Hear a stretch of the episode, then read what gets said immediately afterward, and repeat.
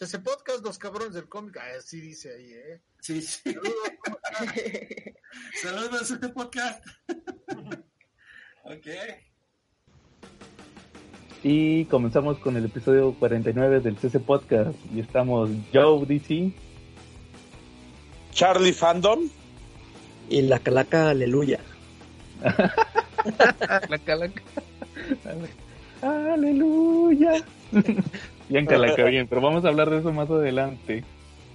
Y pues como cada semana comenzamos mandándoles saludos a todos nuestros seguidores y invitándolos a nuestro grupo donde siempre participamos, nuestro grupo, nuestro grupo de todos. Comentemos cómics. Saludos a nuestro amigo David, el administrador del mejor grupo. Y ya saben, si quieren hablar de cómics, únanse ahí. Comentemos cómics en Facebook. También eh, a todos nuestros seguidores que nos siguen en nuestro canal de YouTube y en nuestra página de Facebook. También a los que nos siguen en nuestras plataformas de audio, como lo son iVoox, iTunes y Spotify. Eh, Charlie, saludos esta semana. Sí, como no, saludos a la Rico, saludos al tremendo Bebote, Fernando González Aguirre y los Silver Riders y los Tortugos, que semana a semana nos escuchan. Sí, también a todos los grupos que nos escuchan en, cuando publicamos el podcast ahí en sus grupos. Igual díganos en qué grupo nos escuchan para nosotros mandarles saludos a todos esos grupos, también de varios países como Costa Rica y Chile que ya también ahí nos escuchan. Charlie, cochino español esta semana. Oye, cochino español esta semana estuvo muy rico, ¿eh? Salió el final, ahora correspondió al Capitán América. Ok. Ah, Está dibujado y escrito por Eric Larsen. Pero, pero ya no es el Eric Larsen que conocíamos dibujando en Spider-Man, chavos. Todo, todo, por servir se acaba y la neta, pues aquí ya también ya se acabó. El Eric Larsen brilló tanto y refugió tanto que no quedaron ni las cenizas, tristemente. Oye, ¿si has visto cómo dibuja? O sea, cómo agarra el lápiz. No, no he visto cómo lo agarra. ¿Cómo lo agarra? Pues busca un video de YouTube. Yo, la primera vez que, que lo vi, eh, yo dije, mmm, con razón le salen tan feos este, actualmente, pero siempre ha dibujado, o sea, lo agarra muy extraño el lápiz, así casi todo acostado, o sea, entre dos dedos, bien, bien extraño, pero, pero así siempre dibujado, o sea, tiene esa técnica así bien extraña. Lo voy a buscar. Oye, pero si ya no se parecen nada a los dibujos que él publicaba en los noventas de Spider-Man, o sea, ya no, es. ya no le No. Órale, pues desde ese, desde el, que era, ¿sabes? Ya Dragon 250, ¿verdad, Clara? Sí. que salió hace poco. Que nos enseñaste ahí los, los dibujos de Larsen. Ya se me decía que, ah, caray, ¿a poco sí dibujaba Larsen? sí, no, ya están así muy. Como que los hace ya bien rápido, no sé. Porque pues ya ven que yo traía, yo traía la referencia de de el, eh, Spider-Man ese donde pelea con Venom. Venom, Y ahí todavía sí estaba bien, todo, chido. Sí, pues era su época de, gloria. Entonces, pues ahora sí ya, como dice Charlie, lamentablemente se perdió el legendario Eric Larsen. ¿Y de, y, de qué se trata, Charlie, el de Capitán América, el fin? Ah, pues mira, la historia trata de que ya hay una, hay un virus pero este virus no es de zombies, este es un virus que hace, que crea Red Skull y que hace duplicados de Red Skull. Todos son como una colmena que comparten la misma mente y quieren cazar a los que no son como ellos. El virus se transmite por un rozón, se transmite por un rasguño, hasta por el aire, dicen. Entonces, pues sí está bien grave. Y los pocos sobrevivientes humanos, pues están escondidos. Y el Capitán América, está luchando contra todos los que se convierten en redes full, pero pues es una pelea abrumadora porque son casi todos en el planeta. Órale, o sea que es como, como su gas ese del, del cigarro que les hacía la cara como Red Skull, el Red Dust. Ándale. O Dead Dust, no me acuerdo cómo era, el polvo de la muerte o el polvo rojo, no recuerdo exactamente el nombre. era, su, era su polvo de la muerte, pero ahora está en el aire totalmente, es un virus. Y mata a todos. Como ven, los convierte, los convierte en redes cool, no los mata, los convierte en redes cool, les hace que tomen esa apariencia, les seca la piel de la cara, la pone roja y son unas calaveras andantes. ¿Y, el Capitán América está joven o ya está viejo? No, sigue joven, el suero del super soldado lo mantiene jovencito todavía. Lo mantiene joven todavía, oh, qué bien. no, entonces, este... Ajá. lo más abrumador del número fue ver los dibujos de, Life, de, de Esther Larsen. Ya le iba a decir Life, pero pues es que dibuja igual de feo. Pobre, eh, ya con eso dijiste todo, Charlie. Sí, de Oye. verdad. O sea, ya cuando confundes a Life con Larsen es que ya todo se perdió, ¿no? Sí, fuertes declaraciones. Oye, y el del Doctor Strange que nos dijiste que ibas a leer. Ah, ese estuvo un poquito mejor, ¿eh? Ese el Doctor Strange trata de que ya la magia está por acabarse y que pues ahí tiene un poquito guardada.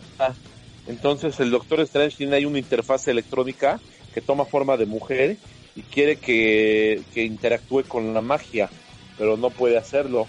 Este, y al mismo tiempo que pasa con esto, eso, pues tiene que soportar pues que los nuevos los habitantes de este mundo ya no creen en la magia, entonces lo agarran a vacilada a él.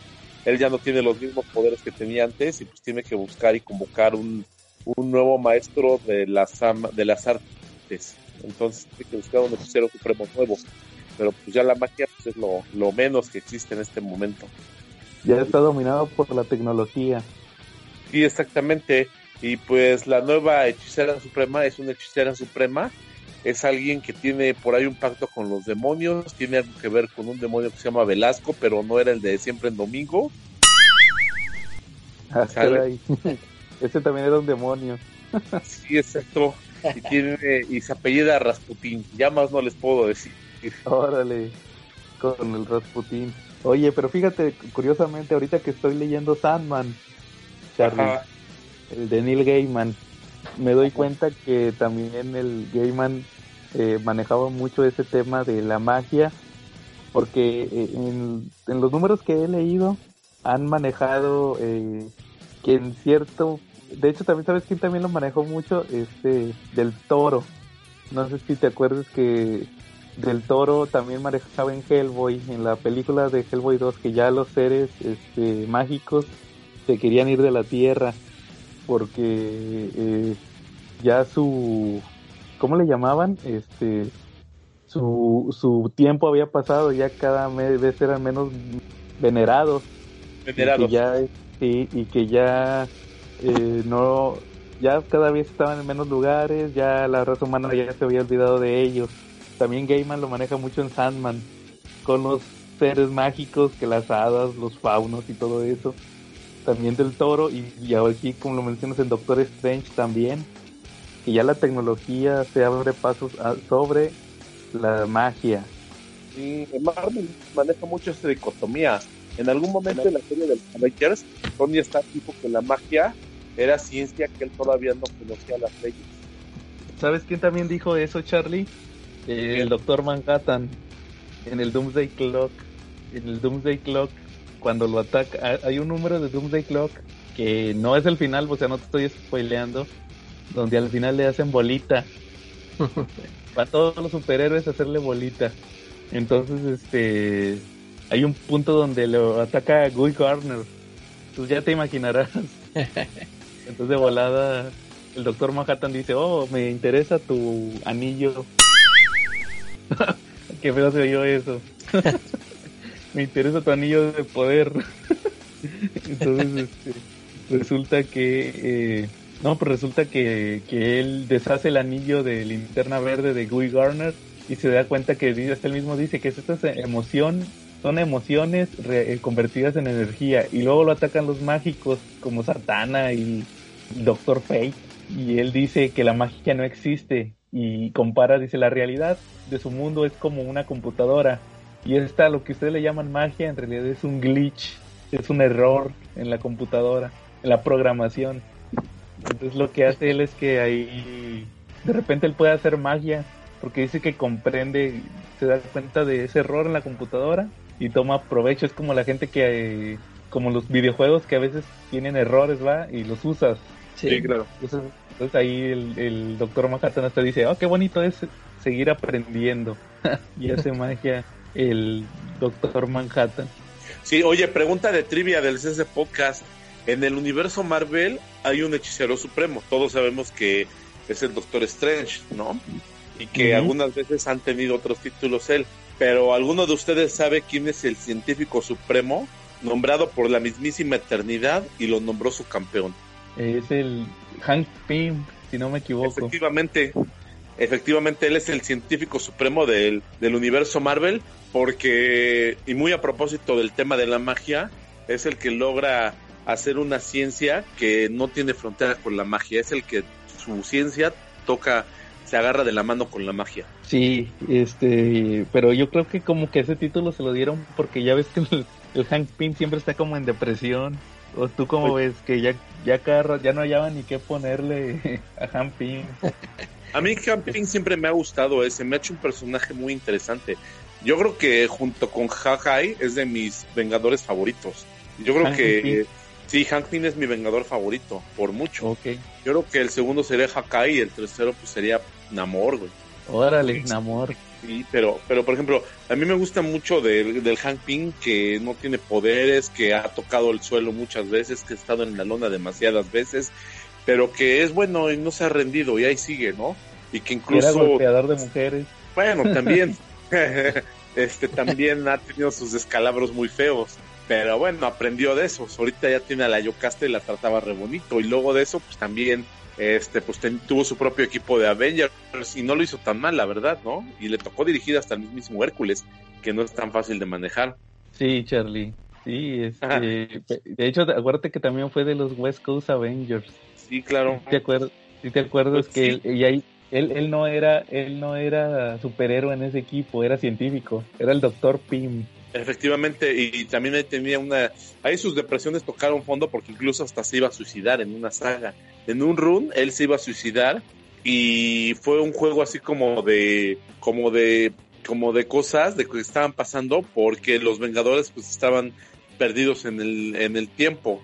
Un, un supervillano los había mandado este siglos atrás y estaban recorriendo el pasado desde la época de Egipto.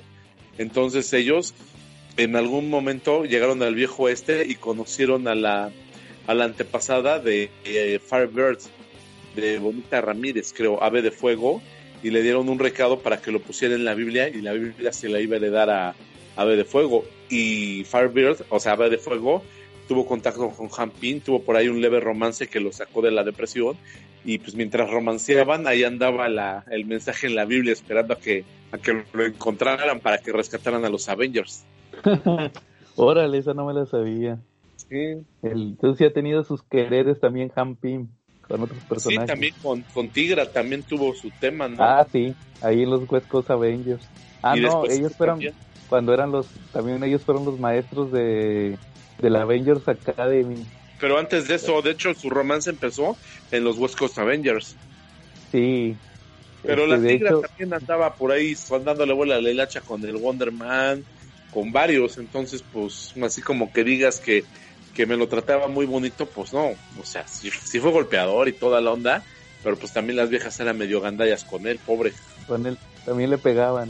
Le gustaba que le pegaran. emocionalmente, digo, le pegaban emocionalmente. La avispa le metía sus putizas emocionalmente, porque siempre estaba comparándolo con los demás superhéroes, ¿no? No. Y también la, la Wasp no era una santa. De hecho, No. acuérdense, la, la, la causante de House of M y de Avengers Disassemble fue Wasp, porque se le salió decirle a Wanda que, no sé si se acuerden. Ah, de los hijos. Sí, se les sale decirle de los hijos porque le estaba diciendo que pensaba que estaba embarazada de Hawkeye. Eh, La Wasp le puso con Hawkeye y le dice a Wanda, ay, cree, me llevé un susto porque pensé que estaba, eh, en- estaba embarazada de Hawkeye. ¿Y ¿Cómo iba a tener hijos como tú? Y luego que le dice, ¿cuáles hijos? Ah, no, olvídalo. Fue Wasp Y de hecho, causó todo el sufrimiento. Muy bien, Charlie. Entonces dices, entonces ahí recomiendas los bien, ¿verdad? pero también salió una joyita por parte de la editorial que no les gusta a ustedes, Camite. Ah, caray, ¿qué sacó Camite? Sacó un compilatorio, un TPB de Vampire Wars. Órale, ¿y de qué se trata ese Charlie? Ah, mira, Vampire Wars primero es una novela, primero fue una novela, este es de Jonathan Maberry, y luego de ahí se volvió un cómic, una novela gráfica, ¿sale? La premisa es bien simple. Últimamente lo que está de moda son los virus, y eso todo el mundo lo sabemos, ¿vale? Entonces, pues aquí hay un virus, pero este virus no es, no es una influenza, no es una gripa, no es un coronavirus, no es un virus zombie. Este es un virus que transforma el ADN y crea vampiros. ¿Ok? Y estos vampiros, eh, algunos tienen tendencias sádicas y otros no. Eh, tienen en varias formas. cada hay vampiros como los de Lestat, hay vampiros como Nosferatu, hay vampiros que sí son parecen murciélagos, hay de todo tipo de vampiros, según diferentes especies, ¿no? Según según cada cultura tiene sus vampiros, también aquí existen varias especies de vampiros agrupadas y es un virus que cuando te infecta, pues te genera te genera una apariencia de vampiro, pero pues ahora sí que es la ruleta rusa del vampiro, no sabes a cuál te, vas a subir de todas las personalidades que tienen. Entonces, pues algunos sí coexisten con la raza humana y otros no tanto.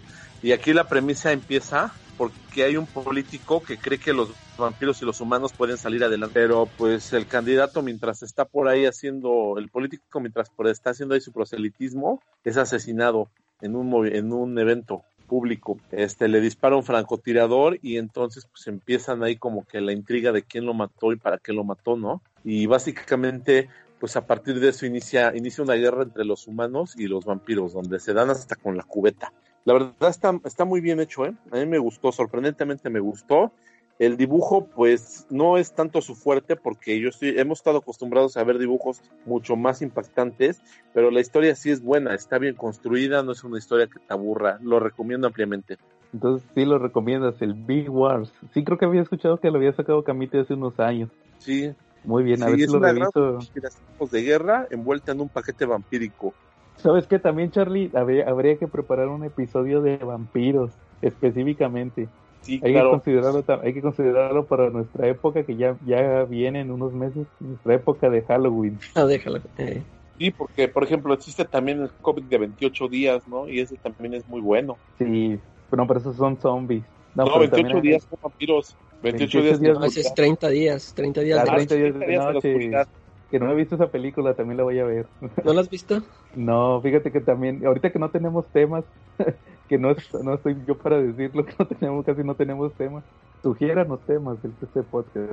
Este, Eh, habría que ¿de qué- meter, ¿De qué quieren que hablemos? sí, este, habría que meter, por ejemplo, vampiros, zombies, todo ese tipo de temas. Desde la- la- la la familia Burrón, Periquita, de todo hablamos nosotros.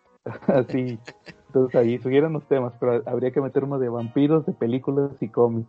Entonces sí, Charlie, ¿no? Este, ah, hay que revisar todos esos cómics de vampiros también. Oye, Charlie, bueno, entonces también en Cochino Español salió el, decías también el Curse of the White Knight número 5, Efectivamente. que ya va a salir, ahora sí, el, si ya salió Azrael, ahora va a salir el, Bat, el Batman de Azrael, versión White Knight.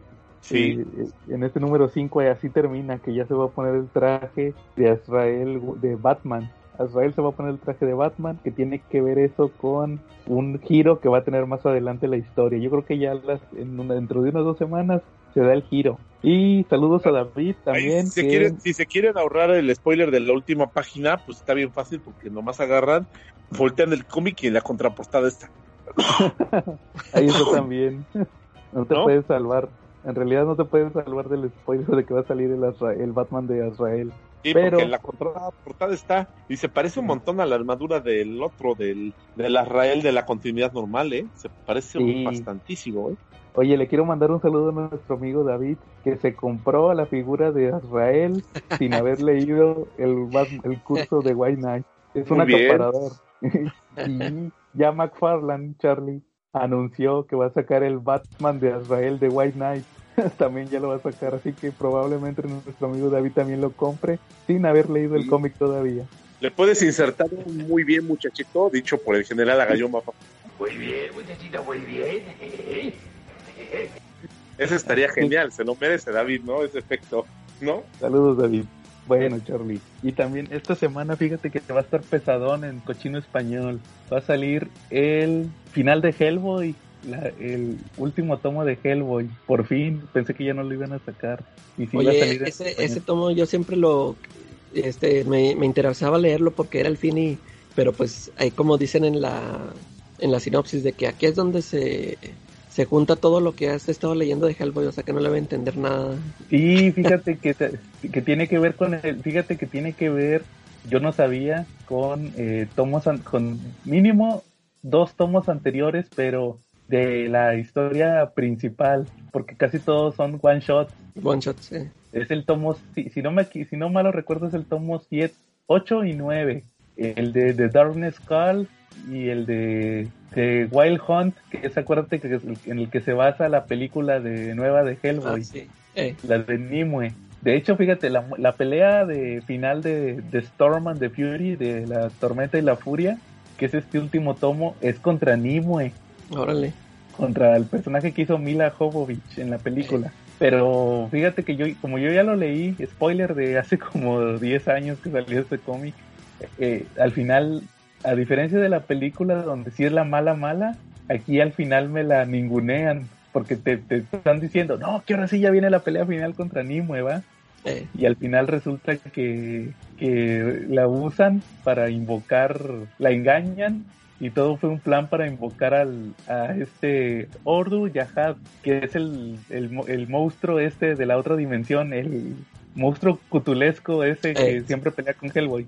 El que está, el que está atorado en unos como monolitos. ¿Sí te acuerdas de la película de Del Toro? eh, que están unos que están como en unos que es el dragón le dicen el dragón o no me acuerdo cómo le llaman. Y ahí sí sale en forma de, se- casualmente se transforma en forma de dragón un dragón normal para pelear con Hellboy. Y pues como Hellboy es el rey Arturo va este pelea con Excalibur y ahí se matan los dos. Por eso se muere Hellboy. Entonces este pero sí al anime sí me la ningunean muy muy gacho al final de Hellboy ¿Cómo ves Calaca? Y, y luego sí. ya de ahí si- siguió Hellboy in Hell, ¿no? Creo que se Hellboy in Hell, sí, sí, ya sigue Hellboy in Hell, que ya es el, se- dice que el final final. El final, final. eh. pero dicen que ya lo va a revivir, Miñola, Sí, lo van a regresar. porque es que si lo sigue escribiendo, pero historias del pasado, Ah, ok. entonces dicen que ya no tarda en revivirlo ya en el presente, ¿verdad? Porque según este, los personajes, porque ese fue el apocalipsis, supuestamente, cuando se muere Hellboy era ya el apocalipsis. Eh. Pero todos los personajes sobrevivieron, todos sus amigos, el Ape Sapien y todos esos, ¿va? O que sea, ni salen ellos, continuó el vi- como Es que ellos no estaban. Sí, el BPRD. Ellos, ellos no estaban. En, en los cómics de Hellboy, Calaca, eh, ya como desde el 2003, el Hellboy ya se había separado del BPRD. Ah, todo- bueno. Todo eso de Nimue y todo eso no es como en la película que estaba con el BPRD. Esto lo hizo solo. Eh, Entonces, este, todo lo de que descubre que es descendiente del rey Arturo y todo eso, es- lo hizo solo. Entonces, este, eh, ellos estaban en sus misiones, ¿verdad? Y ya al final se dan cuenta que, ¿sabes qué? Pa- pasó el apocalipsis, pero lo detuvo Hellboy. Y creo que algo así dio a entender hace unos años que ya lo iba a revivir, pero creo que ya no hizo nada. No sé si ya lo no tarda en revivirlo. Habrá que ver. Y, también, chat, oigan, y va a salir el otro repollo verse Repollo ver.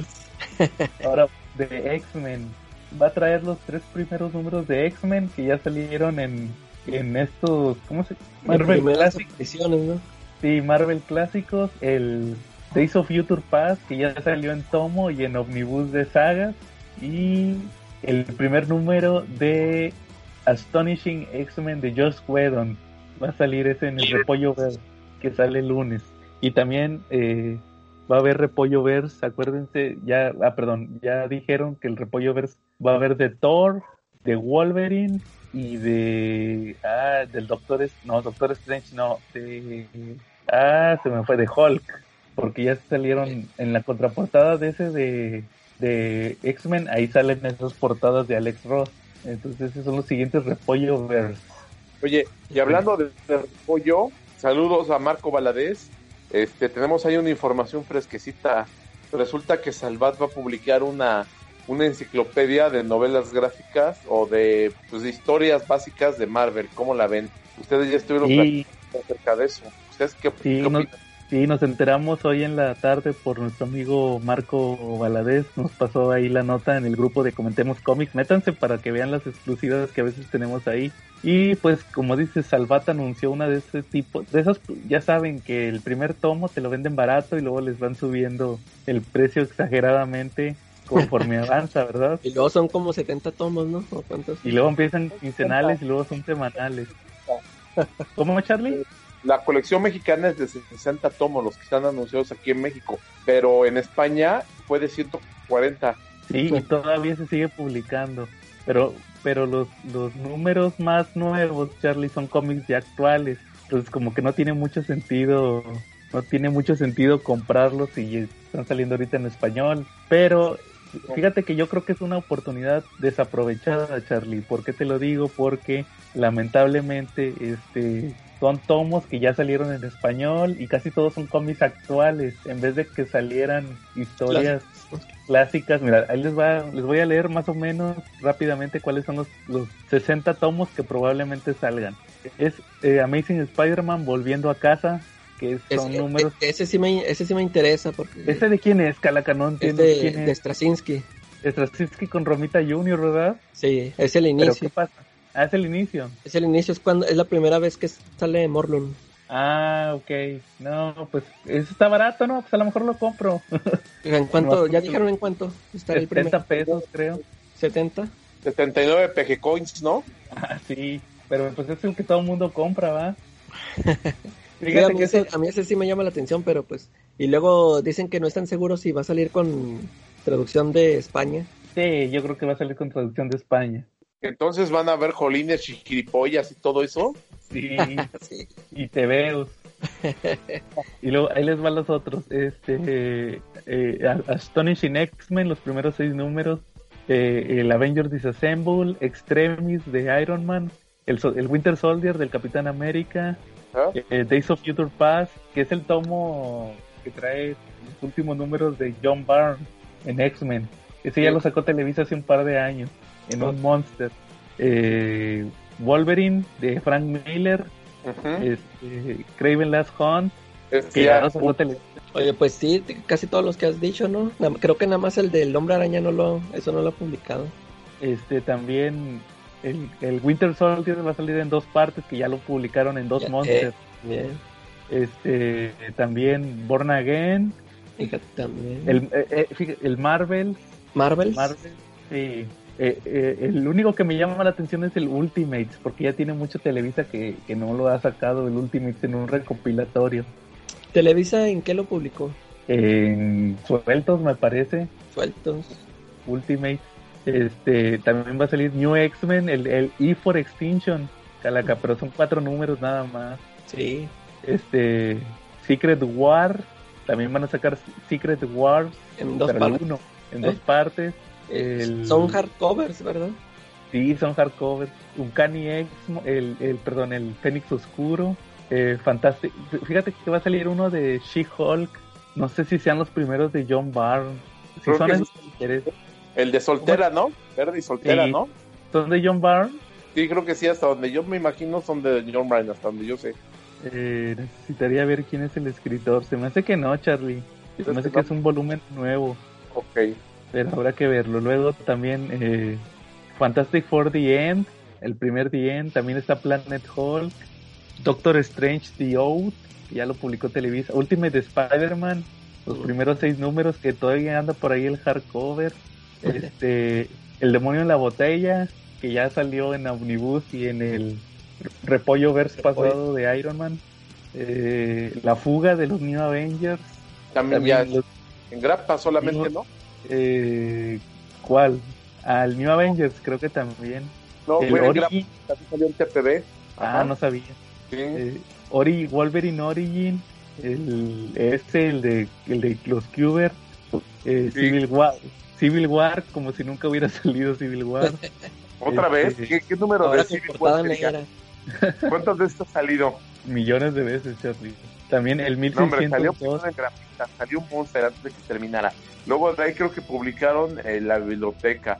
Luego El sacaron el TPB. Luego el hardcover, ¿no? Sí, también este. El Guardian de. Ah, ese está interesante, el Guardian Devil. Ya lo tengo. Diablo El- Guardián, ¿no? Está chido. Sí, el Eternals de, de Neil Gaiman, que creo que ya lo va a sacar Televisa antes. Habrá que ver Ah, quién sí. gana. Este, Si apenas iba a decir, ese no lo han sacado. el War War Hulk, Marvel Zombies, el Old Man Logan, Secret Invasion, el Welcome Back Frank Ah, de Garth Ennis y el Siege. sí. Ahí más o menos son los que me- los que son conocidones. ¿Sí crees que se vendan? Porque pues la mayoría sí ya se ha publicado aquí. Yo creo que no. Yo creo que la van a terminar muy apenas.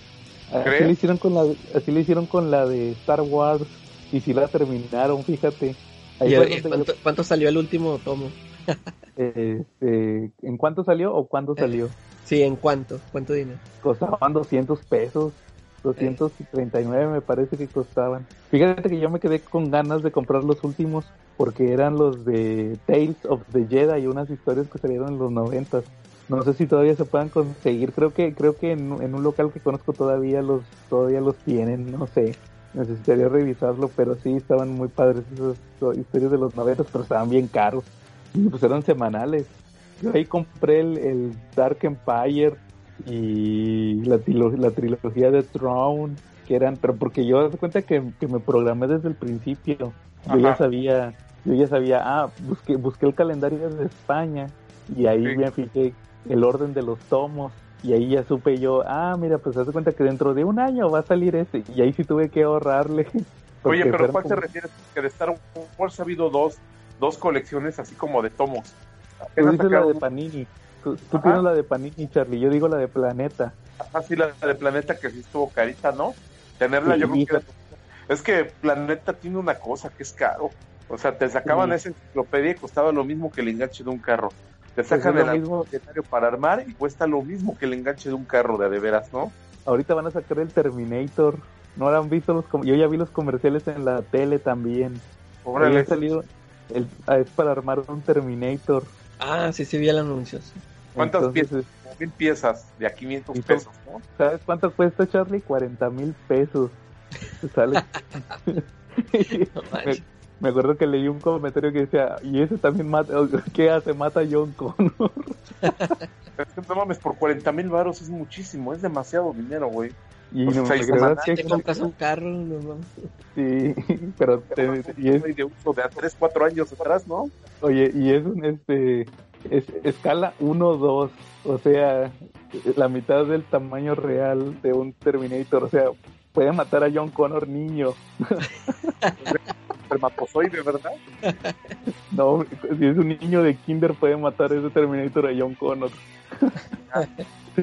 Estaría bueno, pero sí, entonces este pues es, es la novedad de ¿Qué, esta qué semana. gracia va a hacer ese Terminator? ¿Se va a activar con el celular? ¿Va a prender luces? ¿Qué va a hacer? Nah, Al parecer no, sí, no va a prender ni los ojitos, Charlie. Prende los no, sí prende los ojitos. Sí. Al parecer es toda su gracia. Que prende los ojitos. ¿Qué cosa? ¿40 mil pesos y nomás prende los ojos? Sí. Como No, manches. No, pues mejor me voy a ir con los artesanos que me hagan, que hagan un botleg y le ponen hasta unas lucitas LED más chidas, ¿no?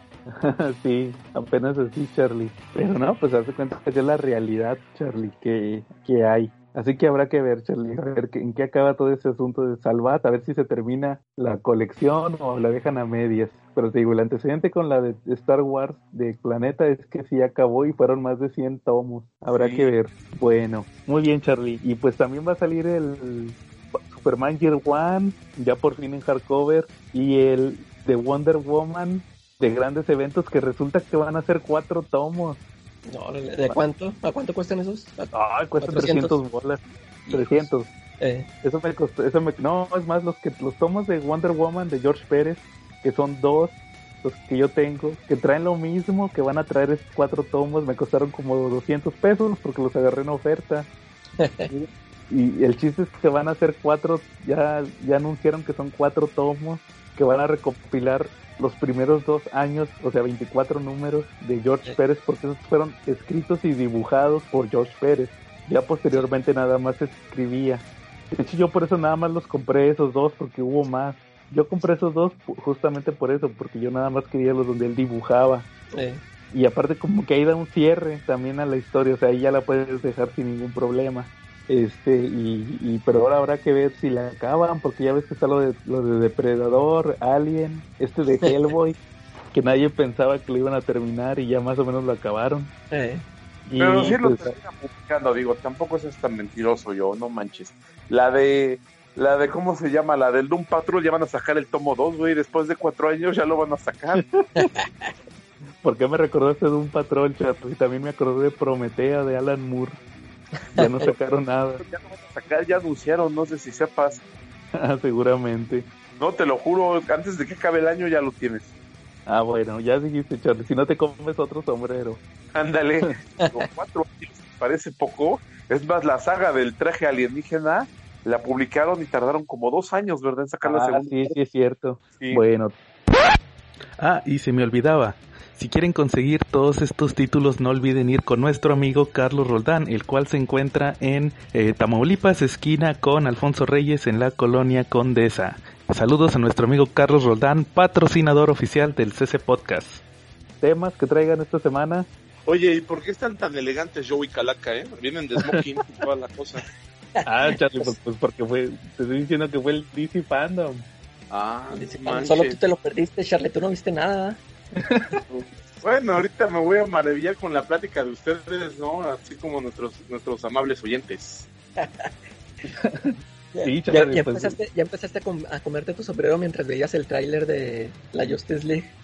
No, todavía no. Ese yo creo que va a ser un video especial, ¿no? No sé si quieran ya que lo hagamos esta semana o lo hacemos para cuando estén en la película. En lo que me voy acostumbrando a comer. Digo, ahorita estoy planeando, empezando a probar la dieta del calcetín y así como para ir acostumbrando al estómago y que no caiga de la peso. Sí, Charlie, fíjate, no, pues haz de cuenta que ya fue hoy el DC Fandom, de hecho, pues vamos a ver, eh, empezaron, fíjate, a las 12, se supone que va a ser de 12 a 12, entonces haz de cuenta que, Tú sí lo empezaste a ver así, Joe.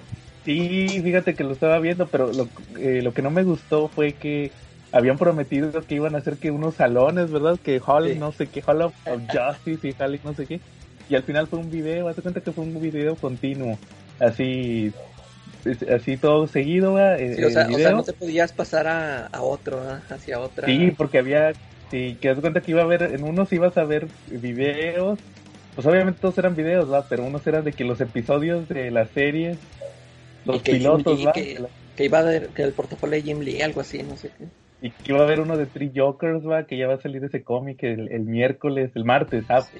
Porque Sí los viste los martes. ¿va? Sí, sí lo viste, sí hubo panel de No, no, no, fue, haz de cuenta que, que ayer o antier anunciaron que, que iban a hacer este, que resulta que iban a hacer este, dos fechas, la otra va a ser el 12 de septiembre, hasta septiembre, ¿verdad? Eh, sí, dentro de tres semanas, entonces, pero se la bañaron porque haz de cuenta que, que fue como un video continuo, ¿va? Tú te metías y te mandaba directo al, al en vivo. Entonces, este, ahí eran, fue como un videote de ocho horas, ocho horas y media, ¿va? Porque ya todos los paneles estaban preparados y editados. Sí, ya estaban, ya estaba todo grabado. Por, eso fue que se, se, pudo filtrar todo. Sí, entonces de cuenta que, que empezaron con el de Wonder Woman. Eh, eso, eso sí lo empecé a ver, fíjate. Sí, Lo, lo estaba viendo y, y en eso que, que, que, filtran el video de el, el tráiler de el Justice League. sí, Y ya me, me puse a verlo y luego cuando regresé al de, Won- de Wonder Woman ya, ya se había acabado, ya me había perdido ese tráiler. Ah, ah, sí. Ahora me No, esperé pero hasta que, a que lo pusieran. No, pero ya lo subimos a ese podcast, puedes Eh. verlo ahí. y, y entonces no lo vieron, el, el trailer de Entonces ya Wonder todo era Woman. pregrabado. Yo vi por ahí algunas partes y sí se me Ajá. hizo así como me cartonado, sobre todo cuando y una parte donde un fan le preguntaba, les preguntaba cuál era el personaje que más disfrutaban desarrollar. Creo que se lo preguntaron a, a- creo que a Jim Lee y dijo que Harley, Ah. entonces de repente Sí. empecé a rascarme la cara, ¿no? Entonces, Ajá. ¿lo vieron eso? Sí, Sí. fíjate, era, era lo que les iba a comentar. Hubo unos muy ordenados, pero la mayoría eran donde, donde eran poquitos actores. Entonces estaban muy ordenados. Como en ese de Wonder Woman empezaron muy ordenados, porque hasta eso era mucha gente. Pues era la, la Gal Gadot, la, la que va a ser Chita, la directora, el Chris Pratt y... Ah, no, no es Chris Pratt, ¿verdad? O No. sí, no. Ah, No, Chris, es ¿qué? sabe qué, ya no me acuerdo. Es otro, Es un Chris- Chris. otro de los... Es el otro Chris. Y, Este, y el que la hace de Maxwell Lord, ¿no? El, el más Lord, va, que es el Pedro Pascal. Ándale. Este, eh, entonces, haz de cuenta que, que esos estuvieron bien ordenadas las preguntas, pero luego siguió el de Suicide Squad, el del James Gunn, y sí fue un desmadre. Eso yo no lo vi. no lo vi. No, ni yo lo vi, vi pedacitos y, y, y empezó a pendejear con los que eran como 20 actores. Sí, Entonces, ah, te digo, hay unos muy ordenados y otros que no, pero pues, estuvo chido. Y te digo, por ejemplo, el de Wonder Woman, en, en orden, vámonos en orden. El de Wonder Woman, pues pasaron el tráiler, va, nuevo, eh, donde ya sale Chita. sí. O sea, eso es como que era lo importante, ¿va? Que sale ya Chita en el tráiler final ya con su look y, y, pues prácticamente todo lo demás ya lo habían pasado, ¿va? Las, todas las demás escenas, que, pues, que el malo es Maxwell Lord, más Maxwell Lord y pues, Chita, ¿va? Y la armadura de águila, ¿va? De, de Kingdom Come. Eh, Ese- y luego, luego siguió un videojuego, anunciaron un videojuego de Batman donde no va a salir Batman, que son Nightwing y Batgirl y todos esos, ¿va? Que son los, los, los psychics, ¿va? De Batman. Y después siguió el de James Gunn, calaca. O sea, hubo, hubo, hubo videos chiquitos, ¿va? Pero pues, nadie, nadie los veía, ¿va? y luego si- siguió ese de, el de James Gunn y salió un salió un tráiler de, no un tráiler, sino como un detrás de cámaras. Ándale, ese, no lo he visto, ese es el que subiste en el CC Podcast. Eh, eh, no, el que subí fue uno donde salen todos los actores y todos, Todos los personajes, personajes. que hacen. Pero ah, hay otro sí detrás- hay un detrás de cámaras donde dice James Gunn que, que fue la que es la película más grande que ha hecho. Yo me imagino que se refiere a presupuesto. Eh, Y salen escenas que, fíjate, lo que me agradó de la película es que ahora sí grabaron en locaciones, andan como en la jungla, ah, órale. andan como en la jungla. El villano va a ser el, el, el cochiloco, el de la del infierno. ¿Él va a ser el villano? es el villano, pero fíjate, ahí, ahí- ahí les va lo interesante, Charlie. Es un A ver. general, es un general X, pero dicen que, que a lo mejor el vato es Vandal Savage. Órale. Eso estaría A chido. lo mejor dan la sorpresa. Sí, Ay, dicen que a lo mejor es Vandal Savage. Eso estaría bien fregón, ¿no? Que fueras Vandal Savage. Sí, porque sí se parece. Sí, Sí, tiene los rasgos. El, el único problema es que está medio pantón. sí. Bueno, Este, no. pues, seguramente te cobran tu cuenta, ¿no? No creo que llegue a vivir más de 3.000 años sin hacer panza, ¿no? Sí, pero ya ves que las Vandal Savage siempre está bien mamado, ¿va? Es un cavernícola. Sí, es- es- es- eh, pero te digo, como que andan grabando en la jungla y todo eso, ¿va? Y, y, y, y también, ¿sabes qué me agradó de eso de Suicide Squad? Hasta eso me agradó. Que como son un chorro de personajes, ahora sí se nota que van a morir un chorro. No, sí, como la- eh, Porque en la, en la de Goyer, pues nomás le explotaron la cabeza a uno, va. mataron a uno. eh. Y de que pues ya sabías que, nah, este es el, el, el más X, va, este se va a morir. Entonces, o sea, y aquí se ve que se va, va a estar la matanza buena. Entonces, igual, yo creo que eso es lo rescatable de, de Suicide Squad. Luego, después siguió la de, en temas relevantes, siguió, eh, me parece que fue la de Black Adam, de La Roca.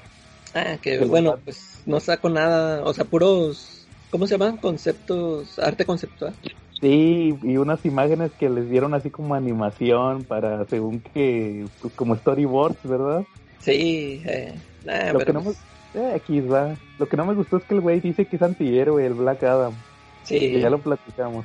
Que escuchen nuestro episodio de, de antihéroes más adelante.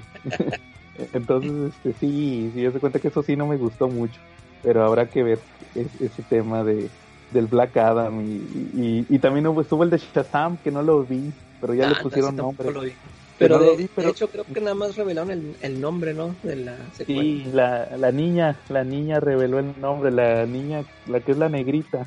Eh, Tenía una imagen que era Fu- Fury of the Gods, la furia de los dioses, creo que se va a llamar la secuela sí. de Shazam. Pues a lo mejor ahí ya sale el Black Adam. ¿Quién Eh, sabe, ojalá, verdad? sí, ojalá Pero no, pues es que ese güey, la roca ese tiene mucho ego. ¿Quién sabe que el vato quiere el protagónico, ¿ah? Sí, ándale, por eso es lo que es esa película en solitario como que me y me da mala espina, pero o sea, tiene sus cosas atractivas, pues ya es que se supone que va a salir la Justice Society. Ah, sí, va a salir Hawkman, ya lo Eh. vi. Hawkman, este, ¿quién más vi? Eh, Doctor Fate y otros dos, no me acuerdo, ahorita no me acuerdo cuáles son los otros, pero son los que me acuerdo ahorita. Entonces va a estar sí, chida por- ya por eso sí. ya. Sí, yo creo que también. Bueno, y luego después fue Titans, la serie de Titans que ya les he platicado.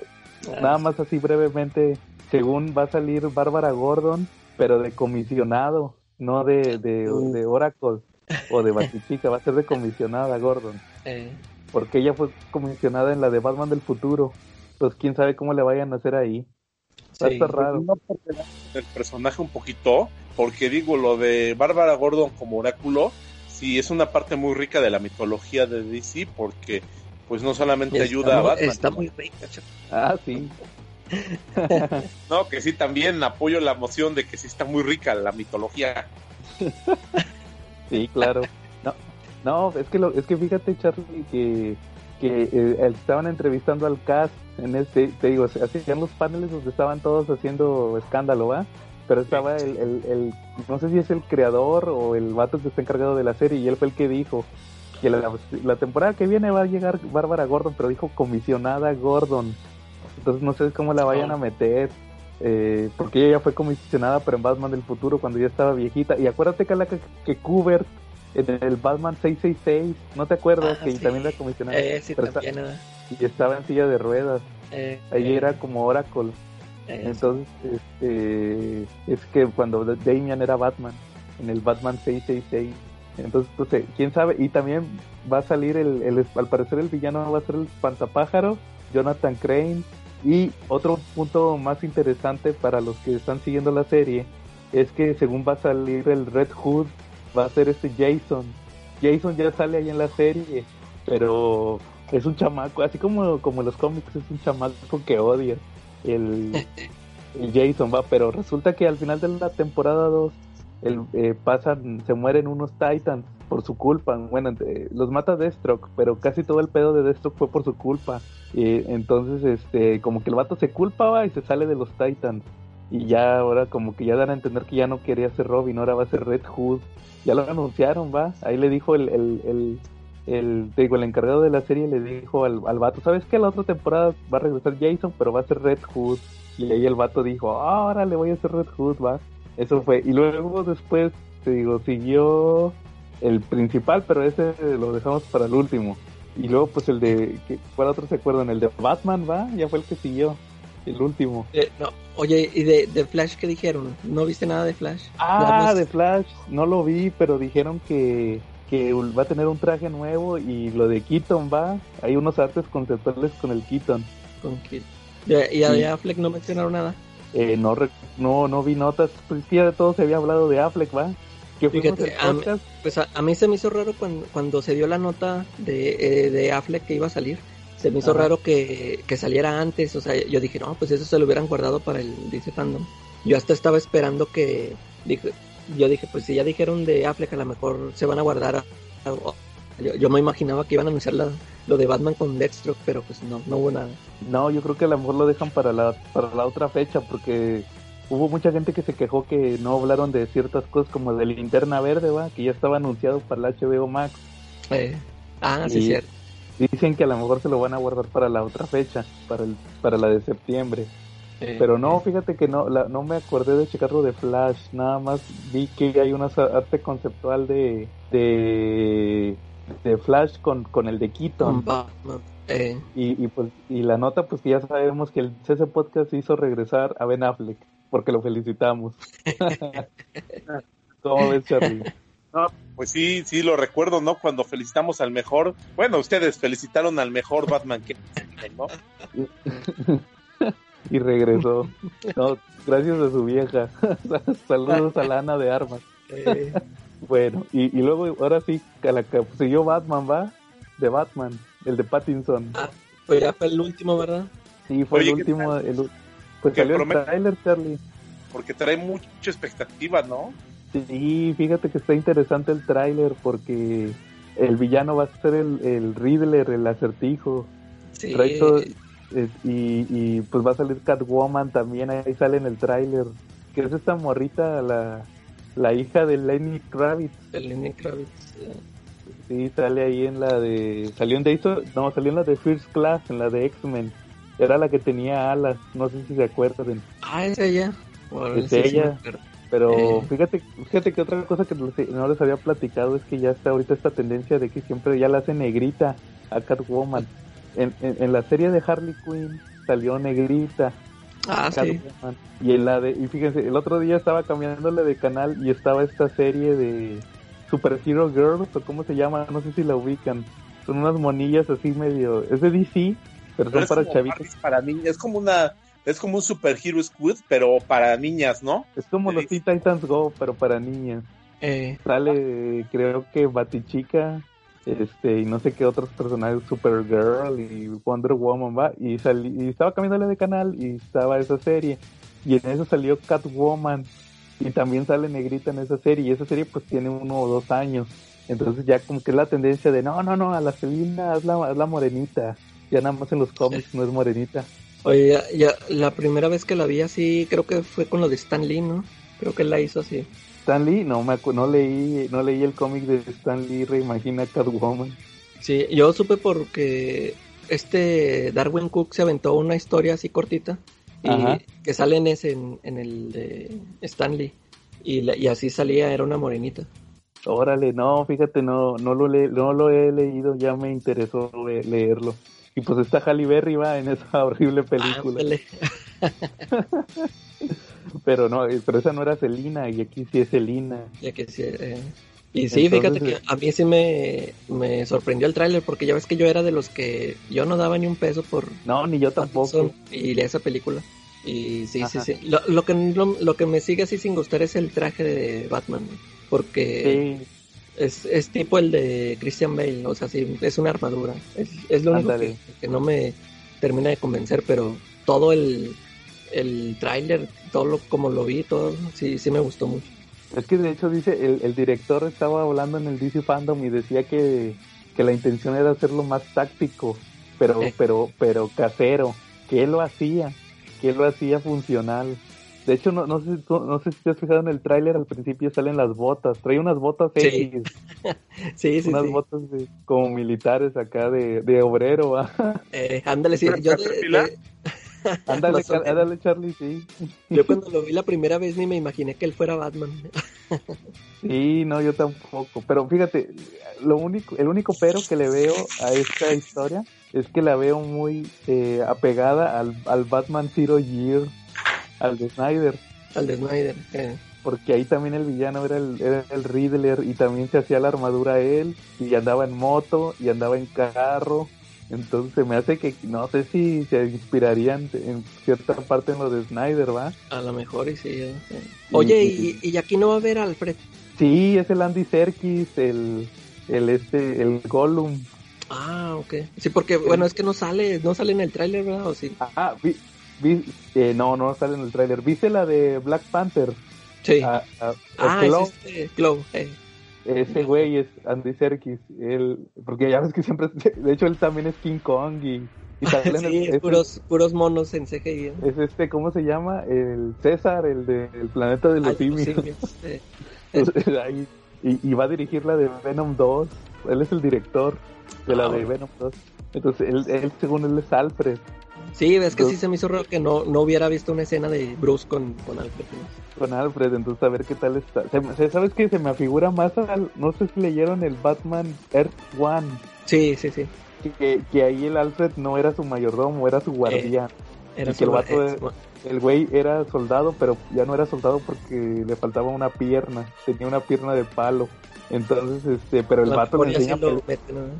Él fue el que lo enseñó a pelear. Sí. O sea, ahí no, ahí no fue de que entrenó, ahí fue de que lo, lo enseñó a Alfred a pelear.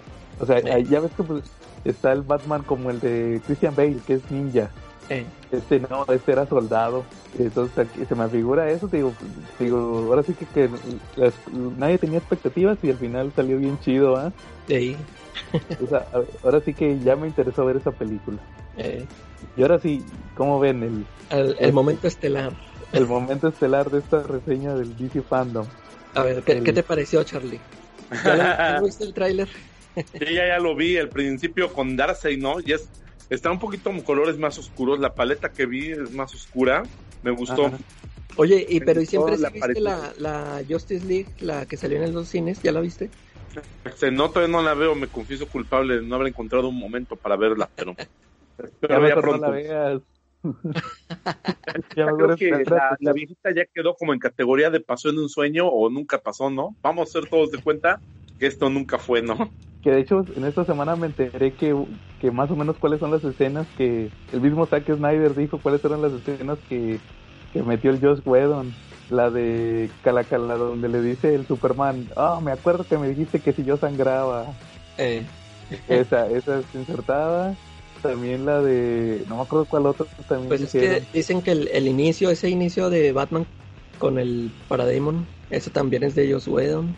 Ah, neta. To- eh, eh, toda esa, la, la secuencia de la batalla final donde la familia esa que está atrapada.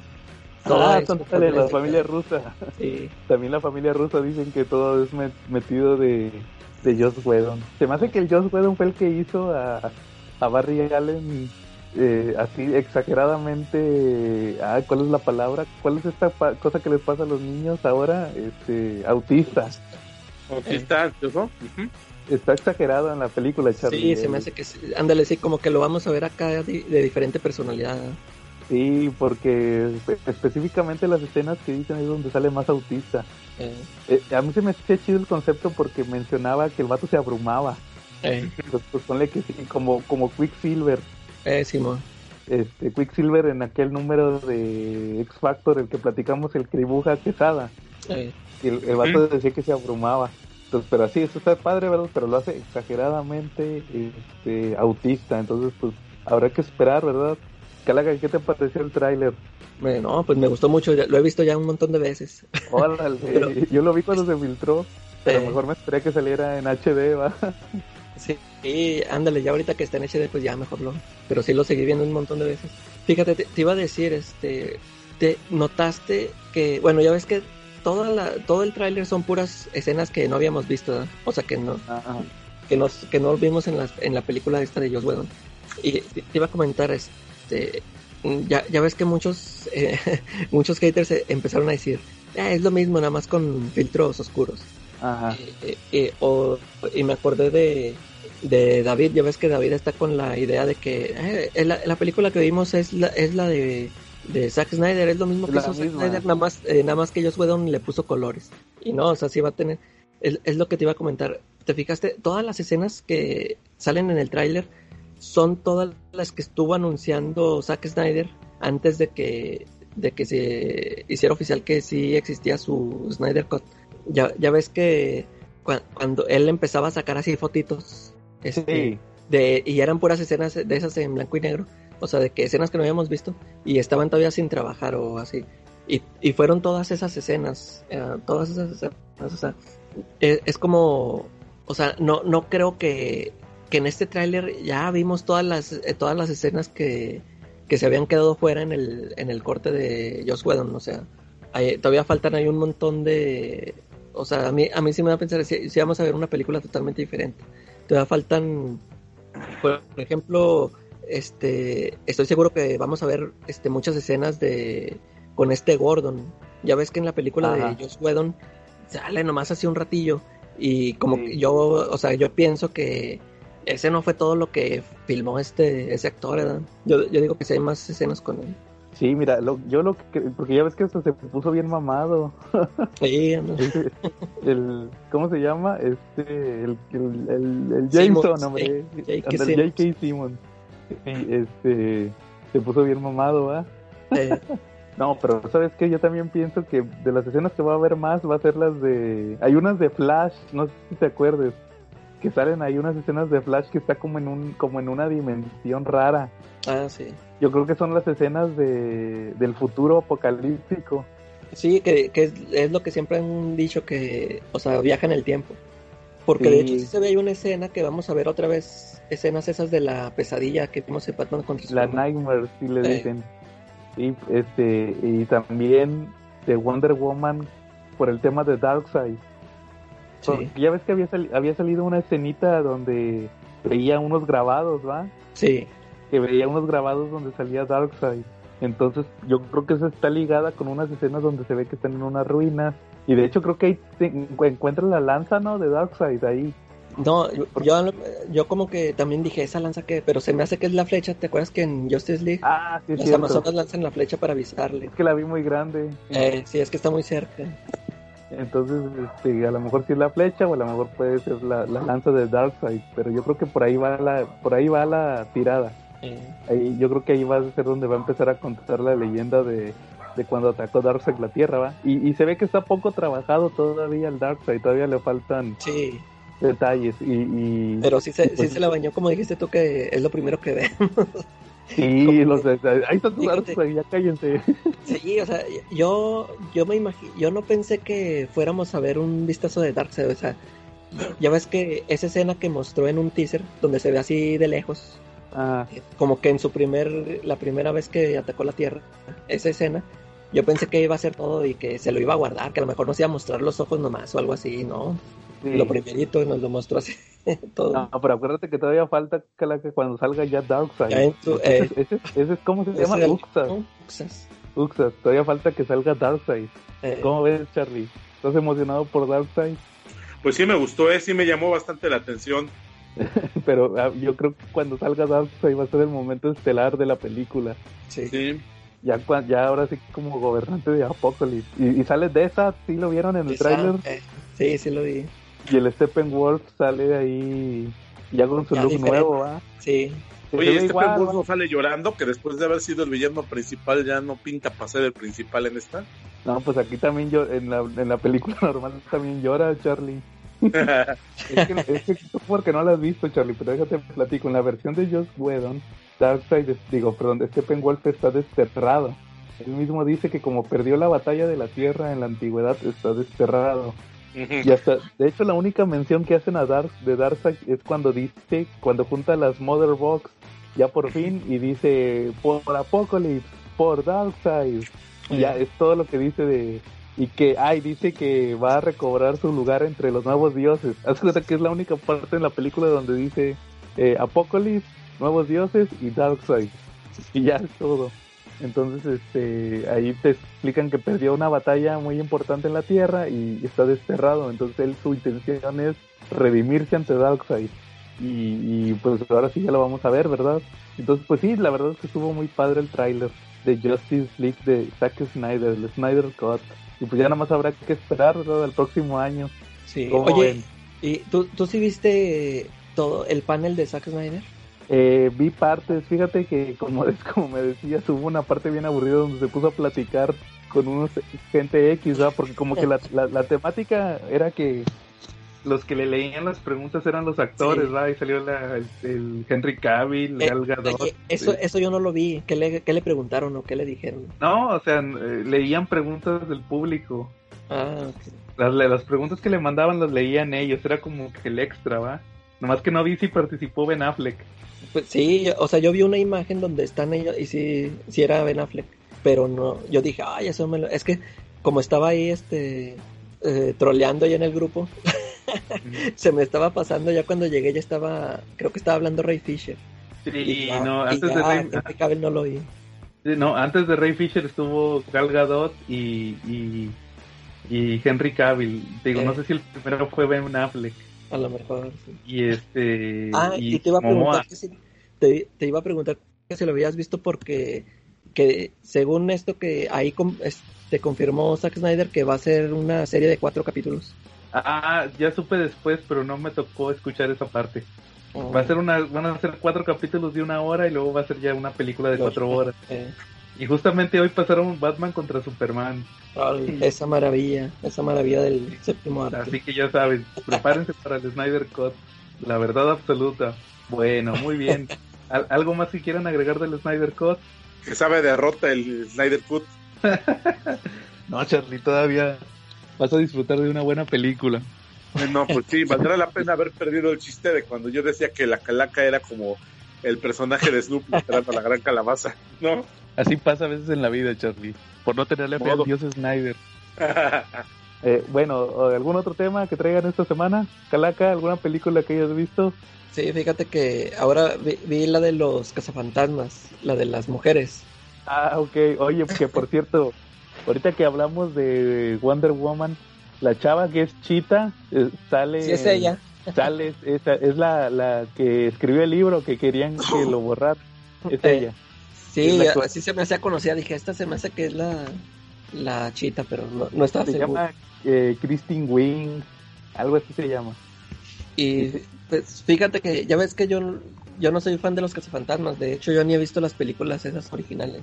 Órale. Este, y pues a mí eh, las mujeres estas sí me parecieron chistosas, sí me dio risa todo lo, o sea, sus situaciones.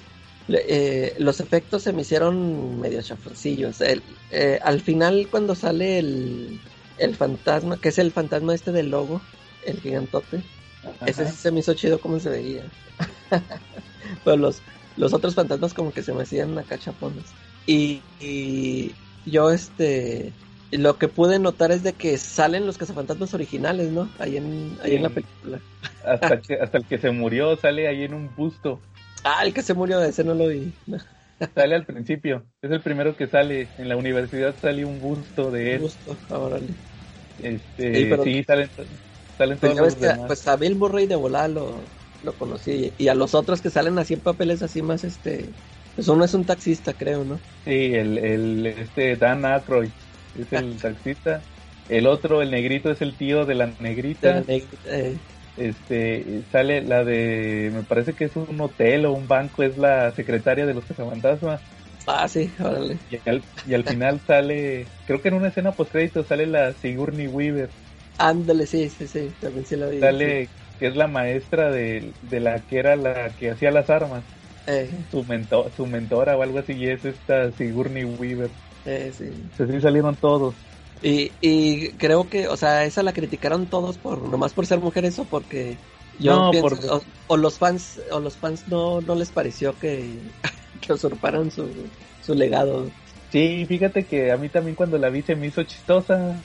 Está palomera para te quieres reír un rato, ¿verdad? Pero ahí el problema fue el fandom de los cazafantasmas, que se les fueron con todo. Ya, sí. Es sí, como un, pa- un caso parecido, y fíjate, son contemporáneos con los cuatro fantásticos de George Trank. eh, Ya ves que ahí también desde decían, no, que va a ser una porquería, y que, que asco, y que es un fracaso, ¿va? Desde antes que saliera. pues de- de- desde, yo digo que todo empezó desde que anunciaron a Johnny Storm Negro. Como Ándale. que desde ahí empezó, ¿no? De que no, ya, ya valió. Desde ahí les empezaron a echar. Claro, sí, pues es lo mismo que las cazafantasmas. Entonces, este, pero te digo, está, está chistosa y ya ves que ahorita ya van a sacar la cazafantasmas 3. Ahora sí la, ahora sí es la secuela, ¿no? O sea, no, no sé, el, el legado, algo así. y el legado de los originales. Eh, a, ver, a ver qué les parece, a ver si no, a ver si no se molestan también. Sí, pero a ver, a ver qué pasa también con esa. Pero sí, o sea, te digo, a mí, a mí me gustó, ¿no? Estaba chistoso, ya ves que también sale el Thor. Ándale, Ahí sí, sí, o sea, sí, yo sí me la pasé ahí. Yo creo que sí para reírte está bien, pero Eh. digo, ahí se, se lo tomaron muy a pecho los, los fans. Los fans. Oye, yo también fíjate que vi una película ahí también rápidamente para pasar a nuestro tema principal. Ya ves que me chuté la de, de Mouth of Madness la semana pasada.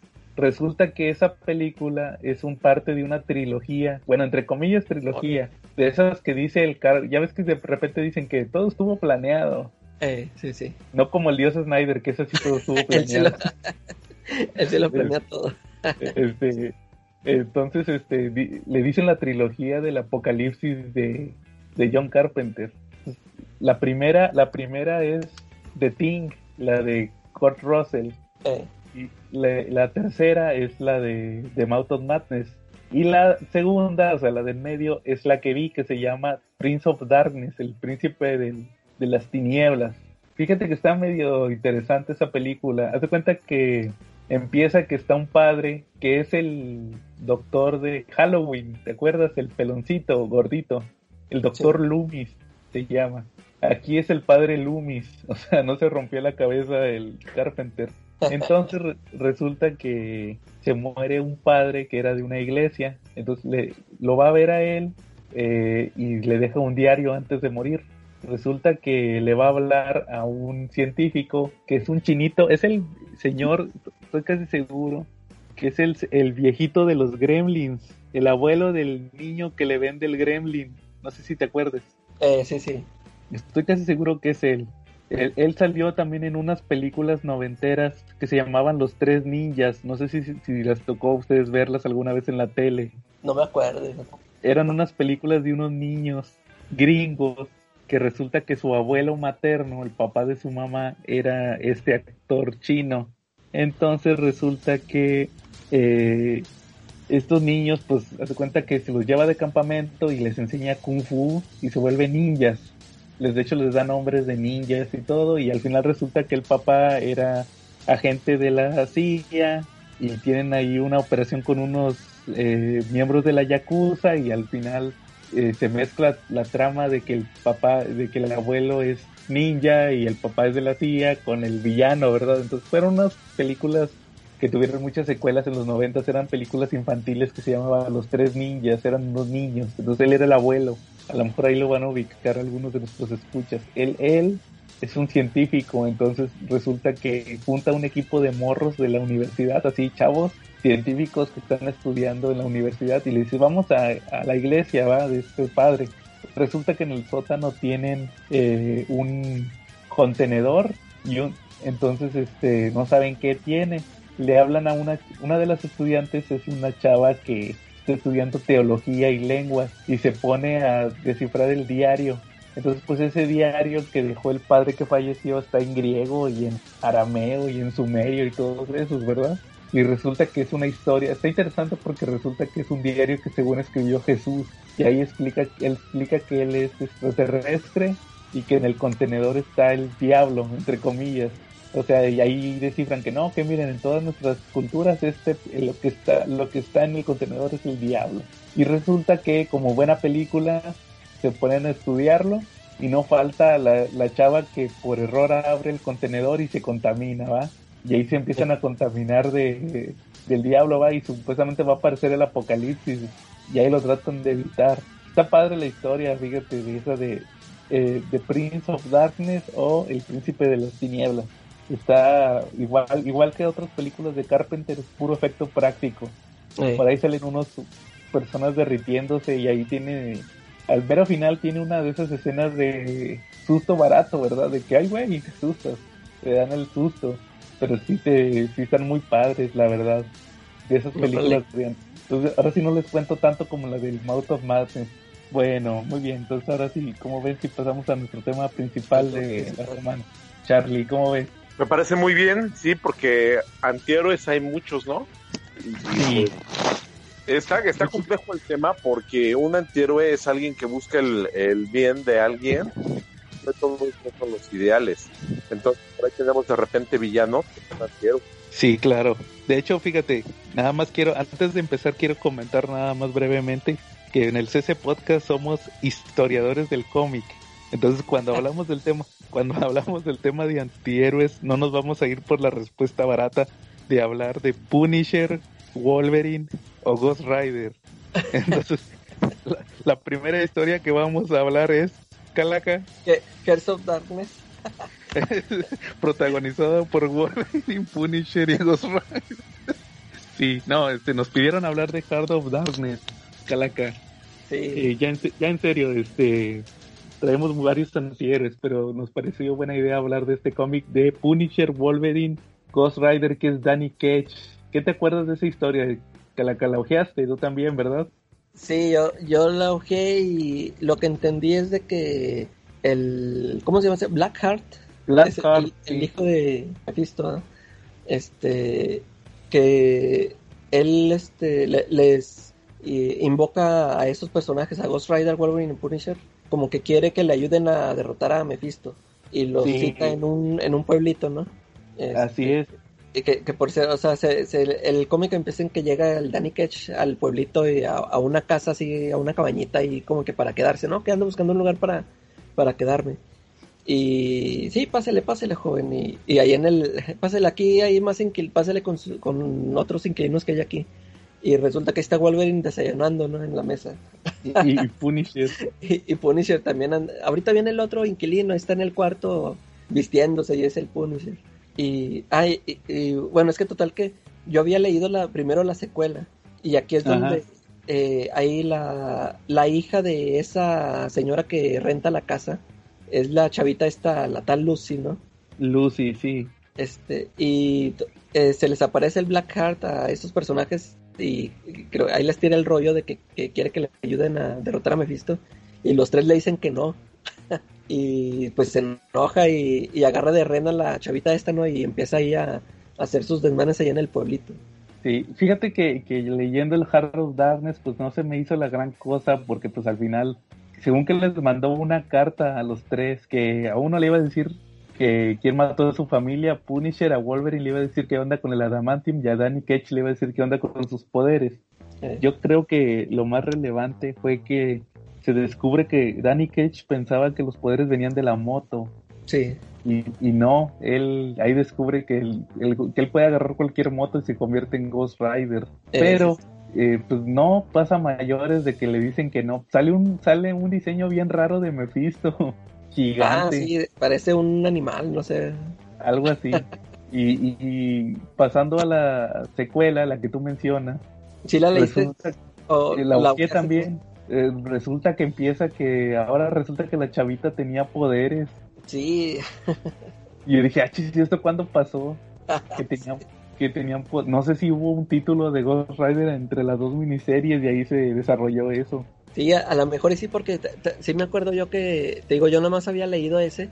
Y cuando ojé el Heart of Darkness, yo dije, ah, pues que esta es una chavita normal, no sé qué, qué rollo. O sea, nomás la agarró ahí porque este, estuvo en el momento mal, mal indicado, no sé. Y aquí ya está, sale con esa historia.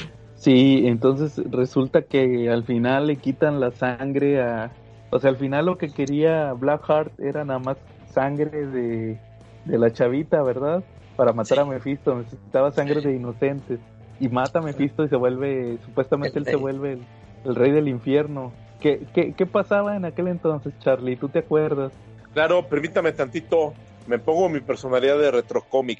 Eran mil, eran los noventas, eran los noventas y yo tenía creo que 15 años más o menos en esa época y me acuerdo que anunciaron con bombo y platillo que iban a sacar esa obra escrita y dibujada por John Romita Jr., si no me equivoco. Desde el nombre me encantó, digo, yo siempre he adorado los dibujos de John Romita Jr. El personaje de Black Card es muy importante, este, el tema de por qué no mataba a Mephisto. Él tiene una maldición. El personaje tiene una maldición que cada vez que usa sus poderes se vuelve loco.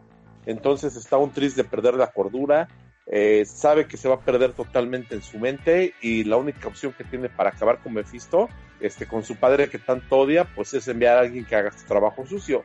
Entonces por ese motivo busca Punisher, al Ghost Rider y a Wolverine porque considera que ellos sí pueden cruzar ese límite y matarlo por él. Él les ofrece lo que ellos más buscan en la vida en esos momentos de los noventas, que Wolverine pues era su adamante en su origen, el Ghost Rider lo de la moto, y Punisher encontrar a los que habían matado a su familia.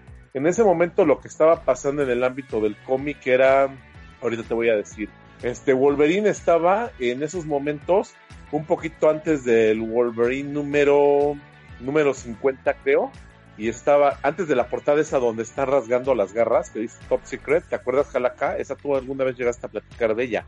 Sí. Estaba en esos anteriores a eso, eh, donde estaba descubriendo este con estaban apareciendo muchos ex socios de Wolverine cuando fue operativo encubierto. Eso es lo que estaba pasando. Se estaban empezando a juntar las piezas de Wolverine, pero algunas lo alejaban más de la realidad, porque pues, acuérdense que todo estaba como que eran mentiras envueltas con verdades. Eso era lo que estaba sucediendo en esa parte, por esa parte.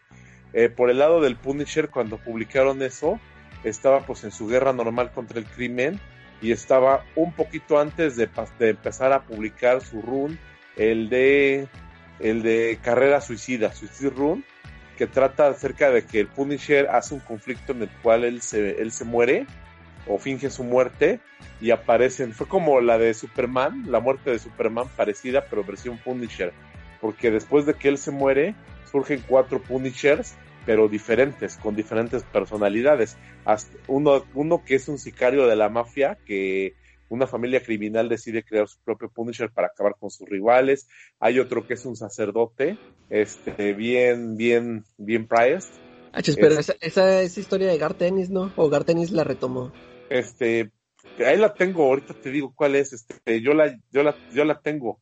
Eh, y es, y es una historia ya viejita de los noventas.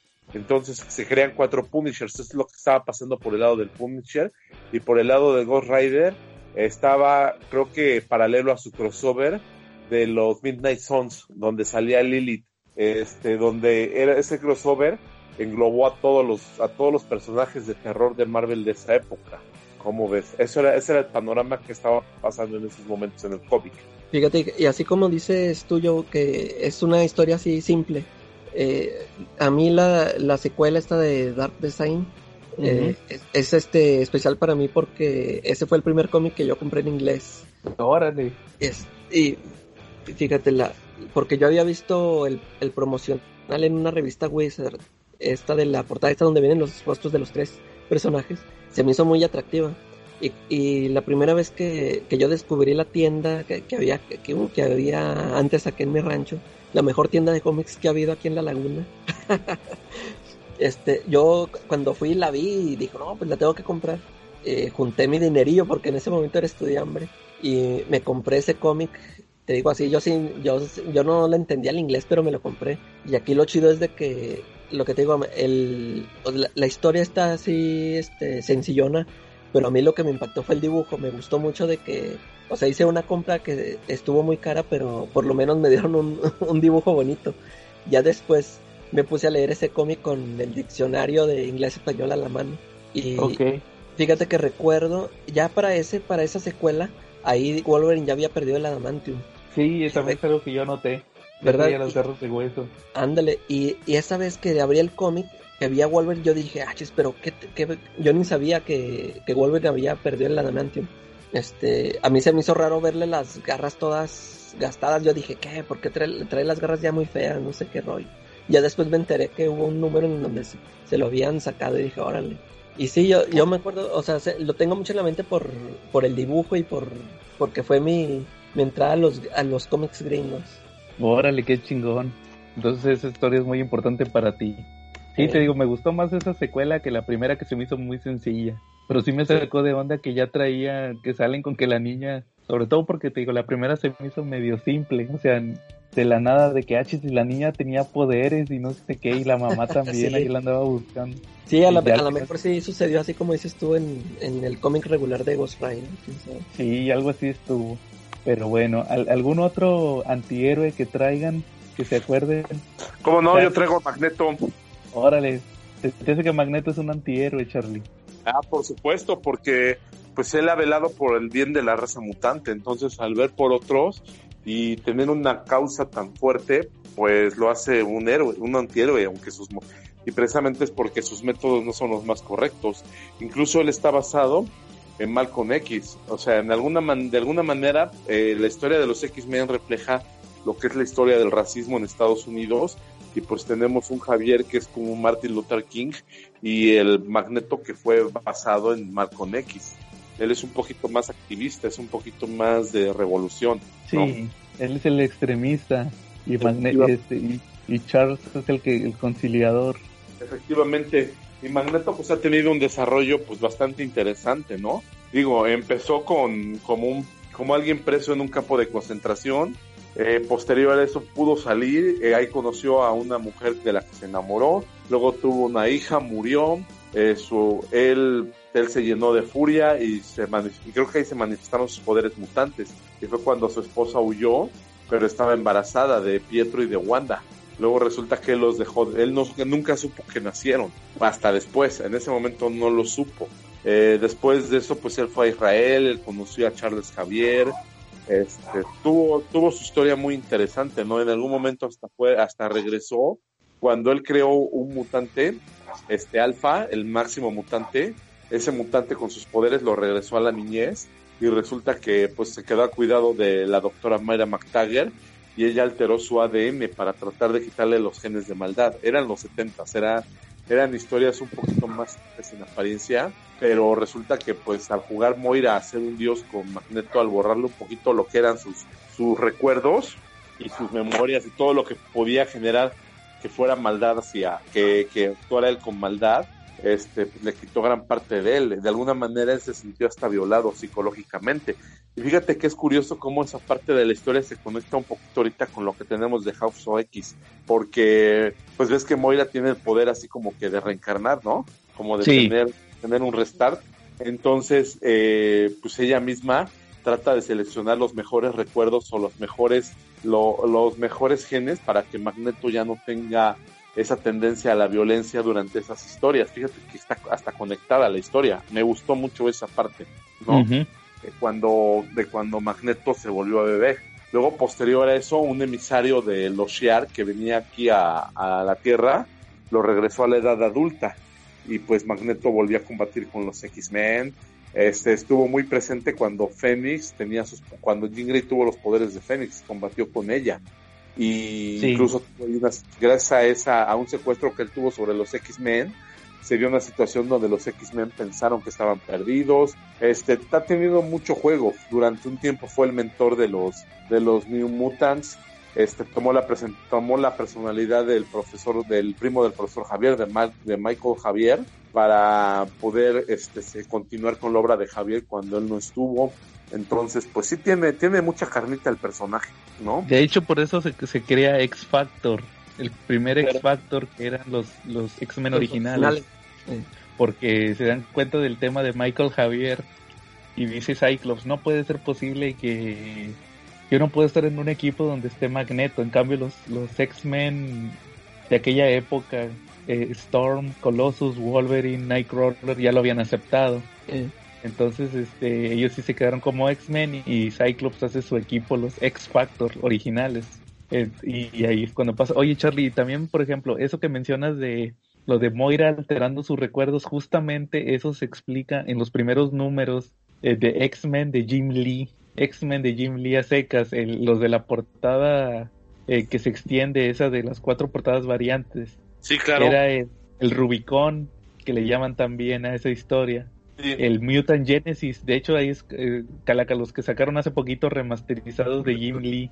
Eh, sí, Este es, este es el plot que va Magneto a buscar a Moira porque se acuerda de cuando fue niño y que Moira le alteró. sí, Le la- alteró ahí los recuerdos. Es esa historia que dice Charlie.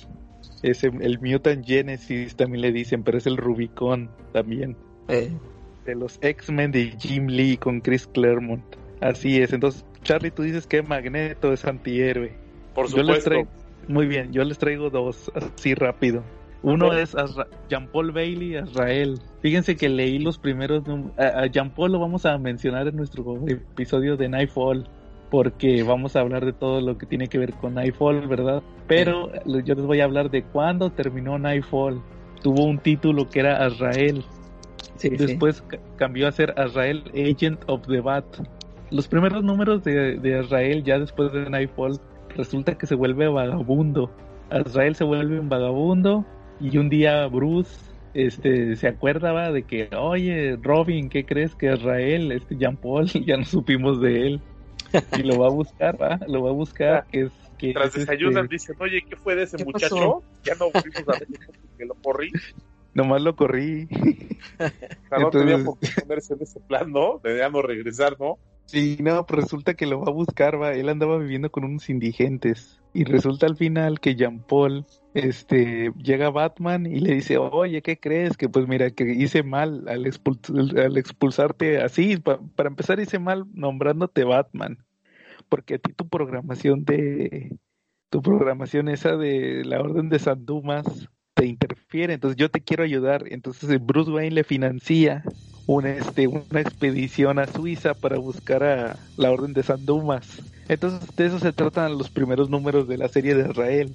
Se va a buscar a la Orden de San Dumas, encuentra, encuentra eh, una sede, de hecho ahí le dan la espada llameante. Él traía la espada en, no sé si se acuerdan, en la muñeca. Eh, sí, bueno. Aquí no, aquí ya trae la espada llameante.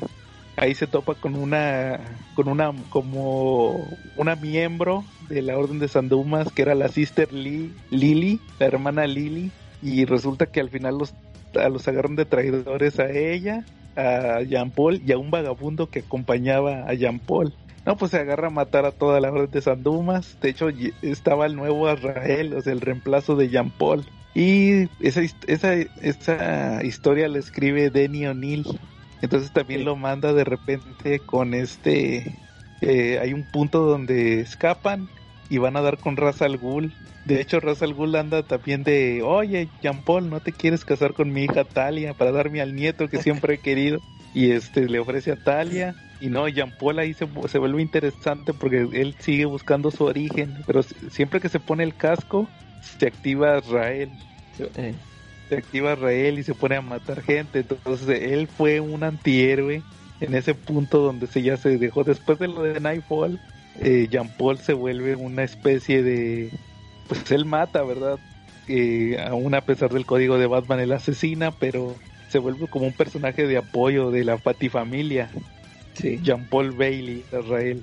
Y el otro que les traigo es Deathstroke, otra vez Deathstroke, que tuvo, tu- tuvo una, una serie en los noventas, principios de los noventas, escrita por Mark Wallman. Y la- nunca la había leído, me puse a leerla, fíjate, leí el primer arco. Eh, está interesante porque resulta que casi todo el plot es lo que vi en la película de Destro que salió. Yo no sabía si está basada en ese cómic. El primer número prácticamente te, te hacen una recapitulación de todo el origen de, de Deathstroke, que se me hace que se, que se copiaron unas... No, no, no nada más fue Rob Liefeld, también aquí se plagiaron las viñetas de George Pérez, el, el dibujante. Eh, Ya ves que te había dicho que Rob Liefeld se robó unas viñetas de Deathstroke del origen de Deathstroke de George Pérez. También aquí el dibujante, no me acuerdo quién era. Creo que también se las voló. Este, el primer número es que te platican el origen de Deathstroke. Eh, te lo plantean en forma de unos este, agentes de la CIA que que dicen, no, que Deathstroke, Slade Wilson, va, y te empiezan a platicar todo el origen, va. Entonces al final resulta que es un villano que se llama el, el, el Jackal, de Jackal, el Chacal, igual que el de Marvel, y al principio se hace llamar de, de Ravager, que resulta que era la identidad que usó el hijo de Slade, de Deathstroke, un hijo que se murió en los Teen Titans.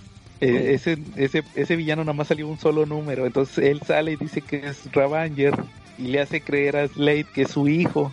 Al final resulta que, que fíjate, está curioso porque al final resulta que este tal Ravager eh, se descubre, le quita la máscara y le dice, ¿qué no sabes quién soy? Y le dice Deathstroke, no, no sé quién eres. Resulta que aplican la de Frank Grimes.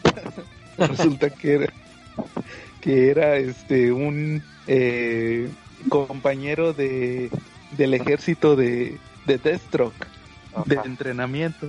Resulta que Deathstroke se casó, ya les había platicado brevemente, eh, se casó con la con la soldado que la entren- que lo entrenó, era una hija de un general que también era teniente o algo así sargento y lo entrenó a Deathstroke.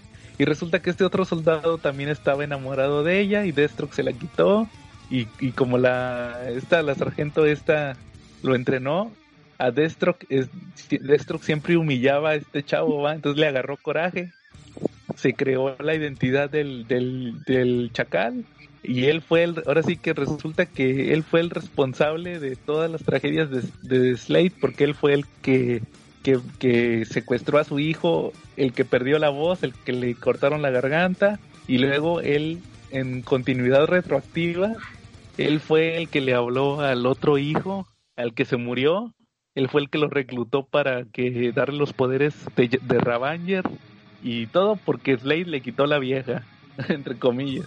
Y hasta le dice, hasta le dice el Slade, pero si tú nunca, ¿para qué te enojas si tú nunca anduviste con ella? Y dice, no, pero quería andar con ella. y, pero pues, se vale porque es Mark Wallman, el mismo creador de Destro. el- eh, Entonces saca esa de la manga que ahora resulta que, que todas las tragedias de Slade Wilson fueron por una misma persona. Entonces eso se trata el primer arco de, de las miniseries de Destro, que sí, pues anda matando ahí gente, igual es un anti- ahí como que lo quieren hacer pasar como antihéroe. ¿Cómo ven? órale. ¿Algún otro antihéroe que traigan? Ah, pues Digo, yo sí. quiero que más o menos me platiquen de la definición de antihéroe, porque les traigo un antihéroe que, que va a generar polémica. Sí, yo, también, yo también quería decir eso de, yo lo que entiendo por antihéroe es de que al, alguien, alguien que se supone que está haciendo el bien, pero con, con que usa métodos muy cuestionables, ¿no? Tipo Exacto. Wolverine, o sea, el Wolverine que era, eh, bueno, el de antes, porque el de ahorita ya, ya es diferente. Y, y yo por esa razón, eh, por ejemplo, cuando, cuando me dijiste yo que, que mencionara al Spawn, al Spawn, como que yo no lo considero antihéroe porque como que él nunca ha hecho cosas por, por ayudar a la, a los demás, o sea, como que él nomás está por él, como que salvándose él, este, peleando por él. De hecho, Ah, varias llegan solita las aventuras donde puede salvar a alguien, pero él no va, no va por la vida buscando hacer el bien, ¿no? Ándale, ándale, o sea, co- como que a veces, y cuando ayuda a alguien es, por ejemplo, que ayuda a la, a la hija de su ex esposa, no sé, a alguien que, alguien así, eh, que, que él conoce, o sea, pero como que no anda de que, no, esto lo voy a hacer para salvar a la humanidad, porque ya ves que ha, ha habido varias, este, batallas de ángeles contra el infierno y, y este no se pone de- del lado de nadie, o sea, como no se pone de que no, es que lo, lo estoy haciendo para salvar el mundo, ¿no? O sea, que si lo haces por, o por salvarse él o por, por nomás para que no se friegue la Sí. Wanda, la, la hija. No lo hace por salvar una raza, no lo hace por salvar una ideología, una religión, nada de eso, ¿no? Ni por Eh. salvar a un grupo, ¿no? Ándale. Y por- oye, por ejemplo, porque este yo por ejemplo vi una, una lista de varios antihéroes en la cual incluían a John Constantine. Y, y yo este yo tampoco lo consideraría un John, antihéroe. John Constantine no es mi héroe. es un fulano que va por la vida. Ándale, o sea, él, él, y él anda fregando a gente, o sea, para salvarse a él y todo. Pero ya ves que últimamente sí lo han eh, puesto así desde que lo pasaron acá, desde los nuevos 52. O sea, que estuvo formando parte de Justice League Dark. O Ajá. igual en la, en la película esta que salió de Apocalipsis o de la Justice League Dark. Ahí como que sí lo muestran más como antihéroe. como héroe. Era más Y- héroe, más bien. Y, este, y a mí como que no me gusta ese esa etapa, no sé, como que yo lo conocí así como un, un mago tramposo, no sé, y Eh, así sí, es como, con- así es como me gusta. ¿Cómo, Charlie? Que yo creo que John Constantine es como el Charlie Harper de, lo, de los personajes de DC Comics, ¿no? Sí. Eh, eh, Constantine no es un superhéroe, es un una persona de a pie, como se diría. Sí, Es, es que pasaría si Charlie Harper tuviera poderes mágicos, ¿no? Y sí, pues lamentablemente es como como dicen de que él es él pues, realmente nada más es una persona es un personaje de vértigo, él no tiene que andar metido contra villanos y todo. A lo mejor se agarra con un hechicero, ¿va? eh, pero no, pero no por andar salvando al mundo. Él lo hace porque le conviene. Y a veces lo, sí, yo creo que sí, John Constantine. Es que también, fíjense que también hay una definición de antihéroe donde, donde es nada más una persona que, que no es mala, sim- simplemente, ¿verdad? O ponle que sí es mala, pero no es, no, no busca dañar a alguien más sí, eh, sí, como Constantine, ¿verdad? Constantine, Constantine este, no es bueno, pero tampoco es malo. eh, no, sí, Esa sí, es, esa es otra este, definición de antihéroe. Sí, claro. Oigan, y por salvar una existencia, alguien que tenga como objetivo en la vida salvar una existencia, lo hace un- aunque sus métodos no sean los correctos, este, está bien. O sea, salvar la existencia de un grupo de existencias, de un grupo de seres. Pues para los ojos de esos seres va a ser un héroe, ¿no? Efectivamente, y si sus métodos no son los correctos, sería un antihéroe, ¿no? Exacto. Y si ese grupo de, de existencias de las que hablamos ha sido oprimida, ha sido oprimida y ha sido dedicada solamente para trabajar, trabajar, trabajar, trabajar, dejándoles ni siquiera un minuto de descanso, entonces se puede hablar de una opresión grave, ¿no? Exacto. Y si todavía aparte de eso, este, el grupo que oprime a esos seres, este, amenaza por ahí con borrarlos de la existencia y aparece este, este, este ser que llega y pelea contra los otros, aunque los, y los mata, pues estaríamos hablando de un antihéroe, ¿no? Exacto.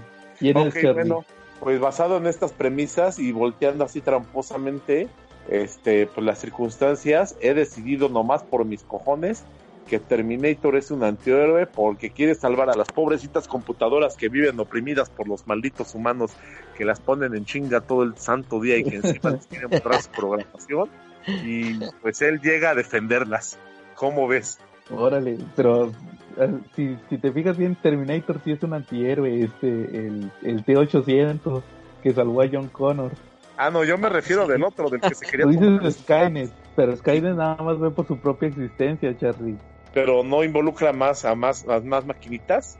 No, porque todo es una sola mente. No, pues me acabas de derrumbar mi teoría. Como un No, pero no, Charlie Terminator sí es un antihéroe, porque él asesina. Acuérdate que al principio de la película madrea ahí a unos a unos pandilleros. sí, ya, Sí, ya claro. hasta, hasta que el niño John Connor le dice que ya no ande matando, ya le paran.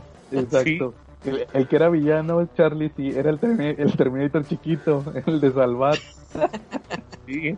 Ese, ese sí Sí, podía matar al John Connor niño. Oye, oigan, por cierto, fíjense, este, me acordé de otro antihéroe, Venom. Ya lo hemos hablado muchas veces. Ah, sí que tampoco a mí me gusta que lo hayan convertido en antihéroe. No, pero por ejemplo, el protector letal Es un antihéroe protector letal, porque es protector letal, mata. No, pero les iba a platicar otra cosa de Venom. Ya ven que cuando vino nuestro amigo Quetzal, saludos a Quetzal, este, platicábamos de, de eso justamente, de que no lo relacionaran a Spider-Man. Que ya casi no, que lo hacían más cósmico. Fíjense que esta semana salieron unas figuras anunciadas de Marvel Legends. Va a salir el Carnage con la cabeza clásica y con la cabeza de Absolute Carnage, que ya trae ahí un como un símbolo. Y también anunciaron que iba a salir Venom con el, el Venom de la película de Venom. De hecho trae como unas venas ahí blancas, como unos que parecen unos rayos. Entonces yo lo que decía era, lo primero que pensé fue, oye, qué chafa, porque pues, pues lo chido, este Venom estaría bien chido si tuviera la araña blanca. O sea, era lo único que le faltaba para hacer un Venom bien chingón, que trajera la araña blanca. Pero obviamente en el universo cinematográfico de Sony no le pueden poner la araña porque pues, está relacionado directamente con Spider-Man. eh, En- entonces, pero ahí les va. No sé si, si, no recuerdo si lo dijiste tú, Charlie, o lo dijo Quetzal cuando vino, que eh, ahorita eh, Null, Null, el dios de los simbiontes, tiene también la araña blanca. No sé si, si lo has visto tú, Calaca, a Null. eh, no, no, no lo he visto. Eh, es un personaje que es el dios de los simbiontes y también trae la araña blanca. Entonces ya están diciendo que la araña blanca no es de Spider-Man, la araña blanca es el símbolo de Null. Entonces me quedé pensando, ¿no será que en realidad están metiendo esto en los cómics de que Null, el dios de los simbiontes, o más bien que la araña es el símbolo de los simbiontes, la araña blanca que a lo mejor es una araña, Para que se para la puedan poder- poner. para que se la puedan poner a Venom sin decir que es de Spider. A lo mejor en una nueva película de, de Venom puede salir Null y que no, que sabes qué, que te voy a poner el símbolo de el símbolo de los simbiotes o por ejemplo eh, ponle que no sea el dios acuérdate que en la película de Venom salía que Venom era el sim- simbionte más chafa Eh, entonces puede ser que en otra película llegue el, el rey, el rey de los simbiotes y que diga, "Ah, te voy a poner el símbolo de nuestro dios y es la araña blanca. Entonces ahí ya, ya pueden alegar eh, ponerle la araña blanca a Venom sin relacionarlo con Spider-Man. Y Pues quedé pensando de eso. para que se vea más chido. Sí, la verdad sí. ¿Tú qué opinas de eso, Charlie?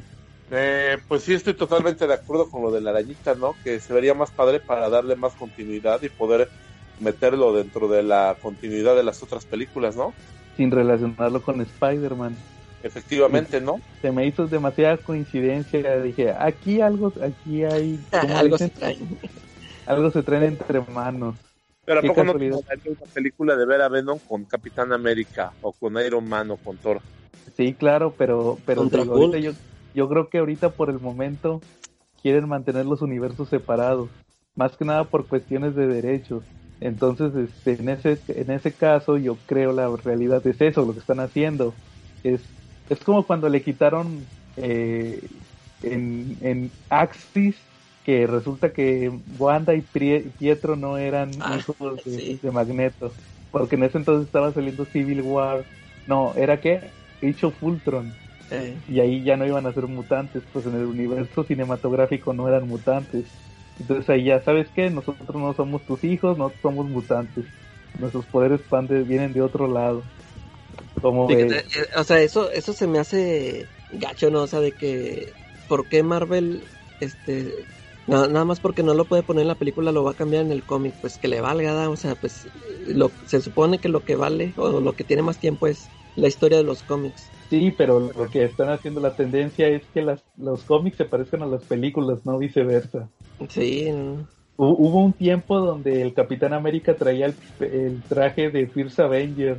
En lo de Hickman, Sí. él traía el traje de, de First Avenger y estaba bien padre. Pero así, así lo están haciendo ahorita, que ya todo se parezca a las películas. Pero esa tendencia no es nueva, lo han hecho desde hace mucho. Cuando salió Claro. la película los X-Men, ahí de los principios de los 2000, también los uniformes se los cambiaron en el cómic, salían con uniformes como los de la película, Sí, fue lo que hizo Morrison. Eh, ¿sí? Pero luego ya después, eh, o sea, de- creo nada más lo hizo Morrison y luego llegó Whedon y se los volvió a poner los, los trajes. Los trajes clásicos. creo que sí. Así Por- es. Si se quieren porque- enterar de eso, Ajá. Ya, ya ves que también en lo, lo que habíamos comentado el otro día de la película de Spawn, que en el cómic el Chapel de los Youngblood es el que mata a Al Simmons y en la película no lo pudieron poner por igual porque andaba bronqueado con el Liefeld y le ponen Sí. a le ponen a esta chava Jessica Priest y luego ya también en el cómic le, le inventaron no siempre te mató esta chava no fue Chap Eh, y yo me acuerdo que cuando leí eso en Spawn me- o sea sí me cayó gordo yo sí dije "Ay, para qué se lo cambian pues nomás que eso pase en la película y que acá que siga lo mismo es como es como por ejemplo te imaginas cu- cuando salió la película de Batman de Tim Burton ya ves que en esa película el Joker es el que mata a los papás de Bruce Wayne o sea, Sí. que, que también hubieran hecho lo mismo en el cómic. No, ¿sabes qué? El, Joker fue el que mató a tus papás. o sea, no no, no es necesario cambiarlo. O sea, pues es, es una cosa aparte la película y los cómics otra parte. Acuérdate que para cuando escuchen este episodio el día lunes de la noche, mañana sale el Three Jokers. A lo mejor ahí sale que nuestro Jokers mató a los papás de Bruce Wayne. Marcos, eso sería terrible, ¿no? De, de hecho, si, si has oído, Joe, que están diciendo que el final, el final que va a tener esa historia, que es muy, o sea, que va a tener una revelación así muy cabrón, pero Ajá. que hasta este momento esa historia está fuera de la continuidad, o sea, como que, les- como que se supone que Geoff Jones eh, con esa, esa revelación que dice que tiene el final, que sí la quería meter al, al ¿cómo se llama? Al, Al al canon. canon. Sí, al canon. Pero no sé, como que por todo este rollo de que ya no va a estar la 5G y todo esto, que ya l- le dijeron, no, sabes que esta tu, tu historia va, va, este, no, no va a formar parte de la continuidad y nomás ahí se va a quedar. O sea, como que sí es algo así muy revelador ese final y, pero como que ya se la sacaron con que no, no, no, no va a tener validez. A lo mejor Oye, es algo así. Sí, pero entonces este habrá que esperar al Three Jokers para ver qué pasa. Ya ves el Doomsday Clock también no estaba muy claro en Sí, que- y también este aparte del Three Jokers según es Black Label y se supone que ningún Black Label es, es este es canon. eh, sí. Habrá que ver. Muy bien. ¿Algún otro que traigan o cómo ven si acabamos por esta semana? Sí, eh, oye, por ejemplo, el Deadpool lo consideran antihéroe porque él no Eh, es yo- heroico, ¿no? Él es nomás anda matando gente o lo contratan, es un mercenario. Pues yo creo que sí. Hay gente que lo considera heroico. Ah, porque no. o s- es más, bueno, es que ya, ya ha estado en grupos de X Factor o en- así en varios Sí. grupillos, ¿no? Los, los, los. Uncanny X-Force eran antihéroes. Ándale, ahí, ahí lo han metido. Es como. O sea, pues sí, como su contraparte, como Harley Quinn, ya que también ya es parte de la Liga de la Justicia. o sea. Ah, Ya los también es meten. Sí, Eso ya es un algo, algo detestable, pero bueno. así pasa en los cómics. Entonces, pues yo creo que va, va a haber un Antihéroes 2 también. Sí, todavía también queda. hay varios. Quedaron muchos en el tintero. Es que se nos atravesó el DC Fandom. Sí, hay que dar prioridades. Sí, muy bien. Ay, entonces, pues si no hay nada más esta semana, estuvimos Joe DC. Charlie Fandom. Y la calaca, aleluya. y nos vemos la próxima semana. Salud. Saludos.